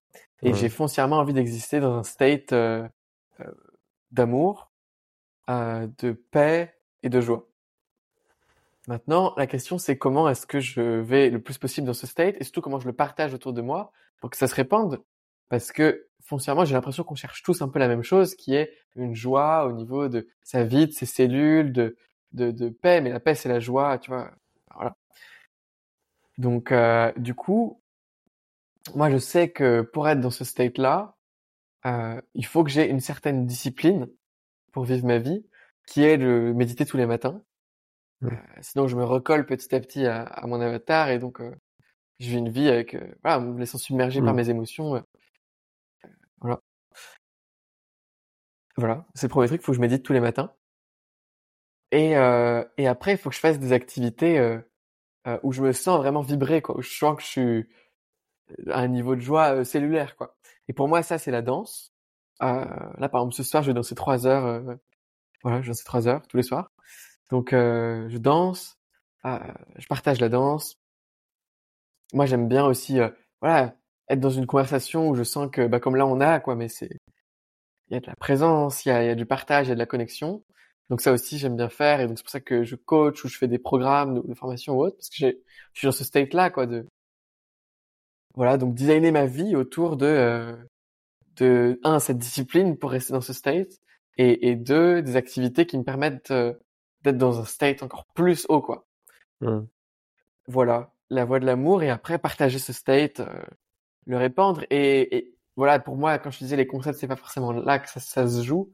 C'est-à-dire que moi, comment j'ai découvert ce state-là de, de vie, en fait, d'être dans l'amour, c'est via, je pense, via la danse et via la méditation. Donc c'est par le corps, en fait. Et c'est surtout en, en, partant des mmh. concepts et en m'identifiant progressivement. Et donc, euh, c'est pour ça qu'en fait, il y a quelques mois, je me suis dit, je vais complètement arrêter Atomique parce que euh, c'est des concepts, quoi. J'en ai marre. Du coup, je voulais lancer mmh. dance.org juste pour que la danse consciente se répande de, la manière la plus radicale possible dans le monde avec une asso et tout. Mmh euh, donner la méthode à tous, donner les mix à tous, former beaucoup plus de facilitateurs, bon, bien formés, parce que je pense que le corps c'est la voie directe, quoi. Ah, plus que même encore le yoga où tu peux encore être dans les concepts. Euh, danse, non, juste tu danses pendant deux heures et putain, je me suis senti bien, quoi. Et c'est la porte d'entrée. Et puis après, évidemment, je suis revenu plus modéré et tout ça, et donc j'ai pas fait forcément ça, mais voilà. Je pense que c'est ça, et faut, ouais, faut ça, si dans ma morning formula je dois mettre un truc, c'est euh, dans quelle dans quelle euh, triade je veux vivre. Donc qu'est-ce que je veux penser, qu'est-ce que je veux dire, qu'est-ce que je veux faire et euh, et, et, voilà, et qu'est-ce que je fais pour le pour être comme ça quoi? Ouais. C'est une triade ou c'est un quatuor? Parce que tu, tu, dis penser, dire, faire, mais juste avant tu nous parles de state qui est peut-être plus un ressenti. Est-ce que oui. c'est pas du quoi ouais, En fait, en fait, ah, c'est mon coach qui utilise le mot triade, alors du coup maintenant je l'utilise dans mon vocabulaire. Mais en gros, l'idée c'est de construire un state. Et comment tu vas dans un state? Euh, C'est grâce à une triade, donc trois choses qui sont euh, pas du tout ce que j'ai dit. C'est la condition euh, physique, euh, ce que tu manges, ce que tu bois, qu'est-ce que tu fais, la mmh. méditation, etc. Ce que tu penses, donc c'est quoi le boarding, mmh. euh, que ton ta narration interne en fait, comment tu vas euh, créer ton système de valeurs pour être dans ce state-là et ton système de pensée. Et ensuite, c'est euh, en gros, je crois, tes émotions, ton état émotionnel. Euh, comment tu... Non, non, c'est quoi l'autre? Bon, bref, il y a un troisième, quoi. C'est pas les émotions. En tout cas, je sais plus ce que c'est. en tout cas, voilà, tu utilises trois piliers pour te mettre dans le state. Ça y ressemble, mais euh, Tony Robbins parle justement de cette triade qui est physiologie, focus et langage, qui ressemble un peu à ce que tu dis, je crois. Ah voilà, c'est ça, c'est ça, c'est ça, exactement ça. Ouais, lui, il est coach Tony Robbins, lui, donc ça doit être ça. ok, voilà, ok, parfait. Good. Mais c'est bien ce outil, hein, la, triade. ah, ouais, alors. Euh... euh... Ouais, j'aime bien. Juste, il y a quelque chose qui me dérange dedans. C'est l'idée que. Euh... En tout cas, l'idée qui pourrait être comprise, je ne sais pas si c'est l'intention de, Tony quand il enseigne, mais l'idée qui pourrait être comprise que tu peux manipuler ton état.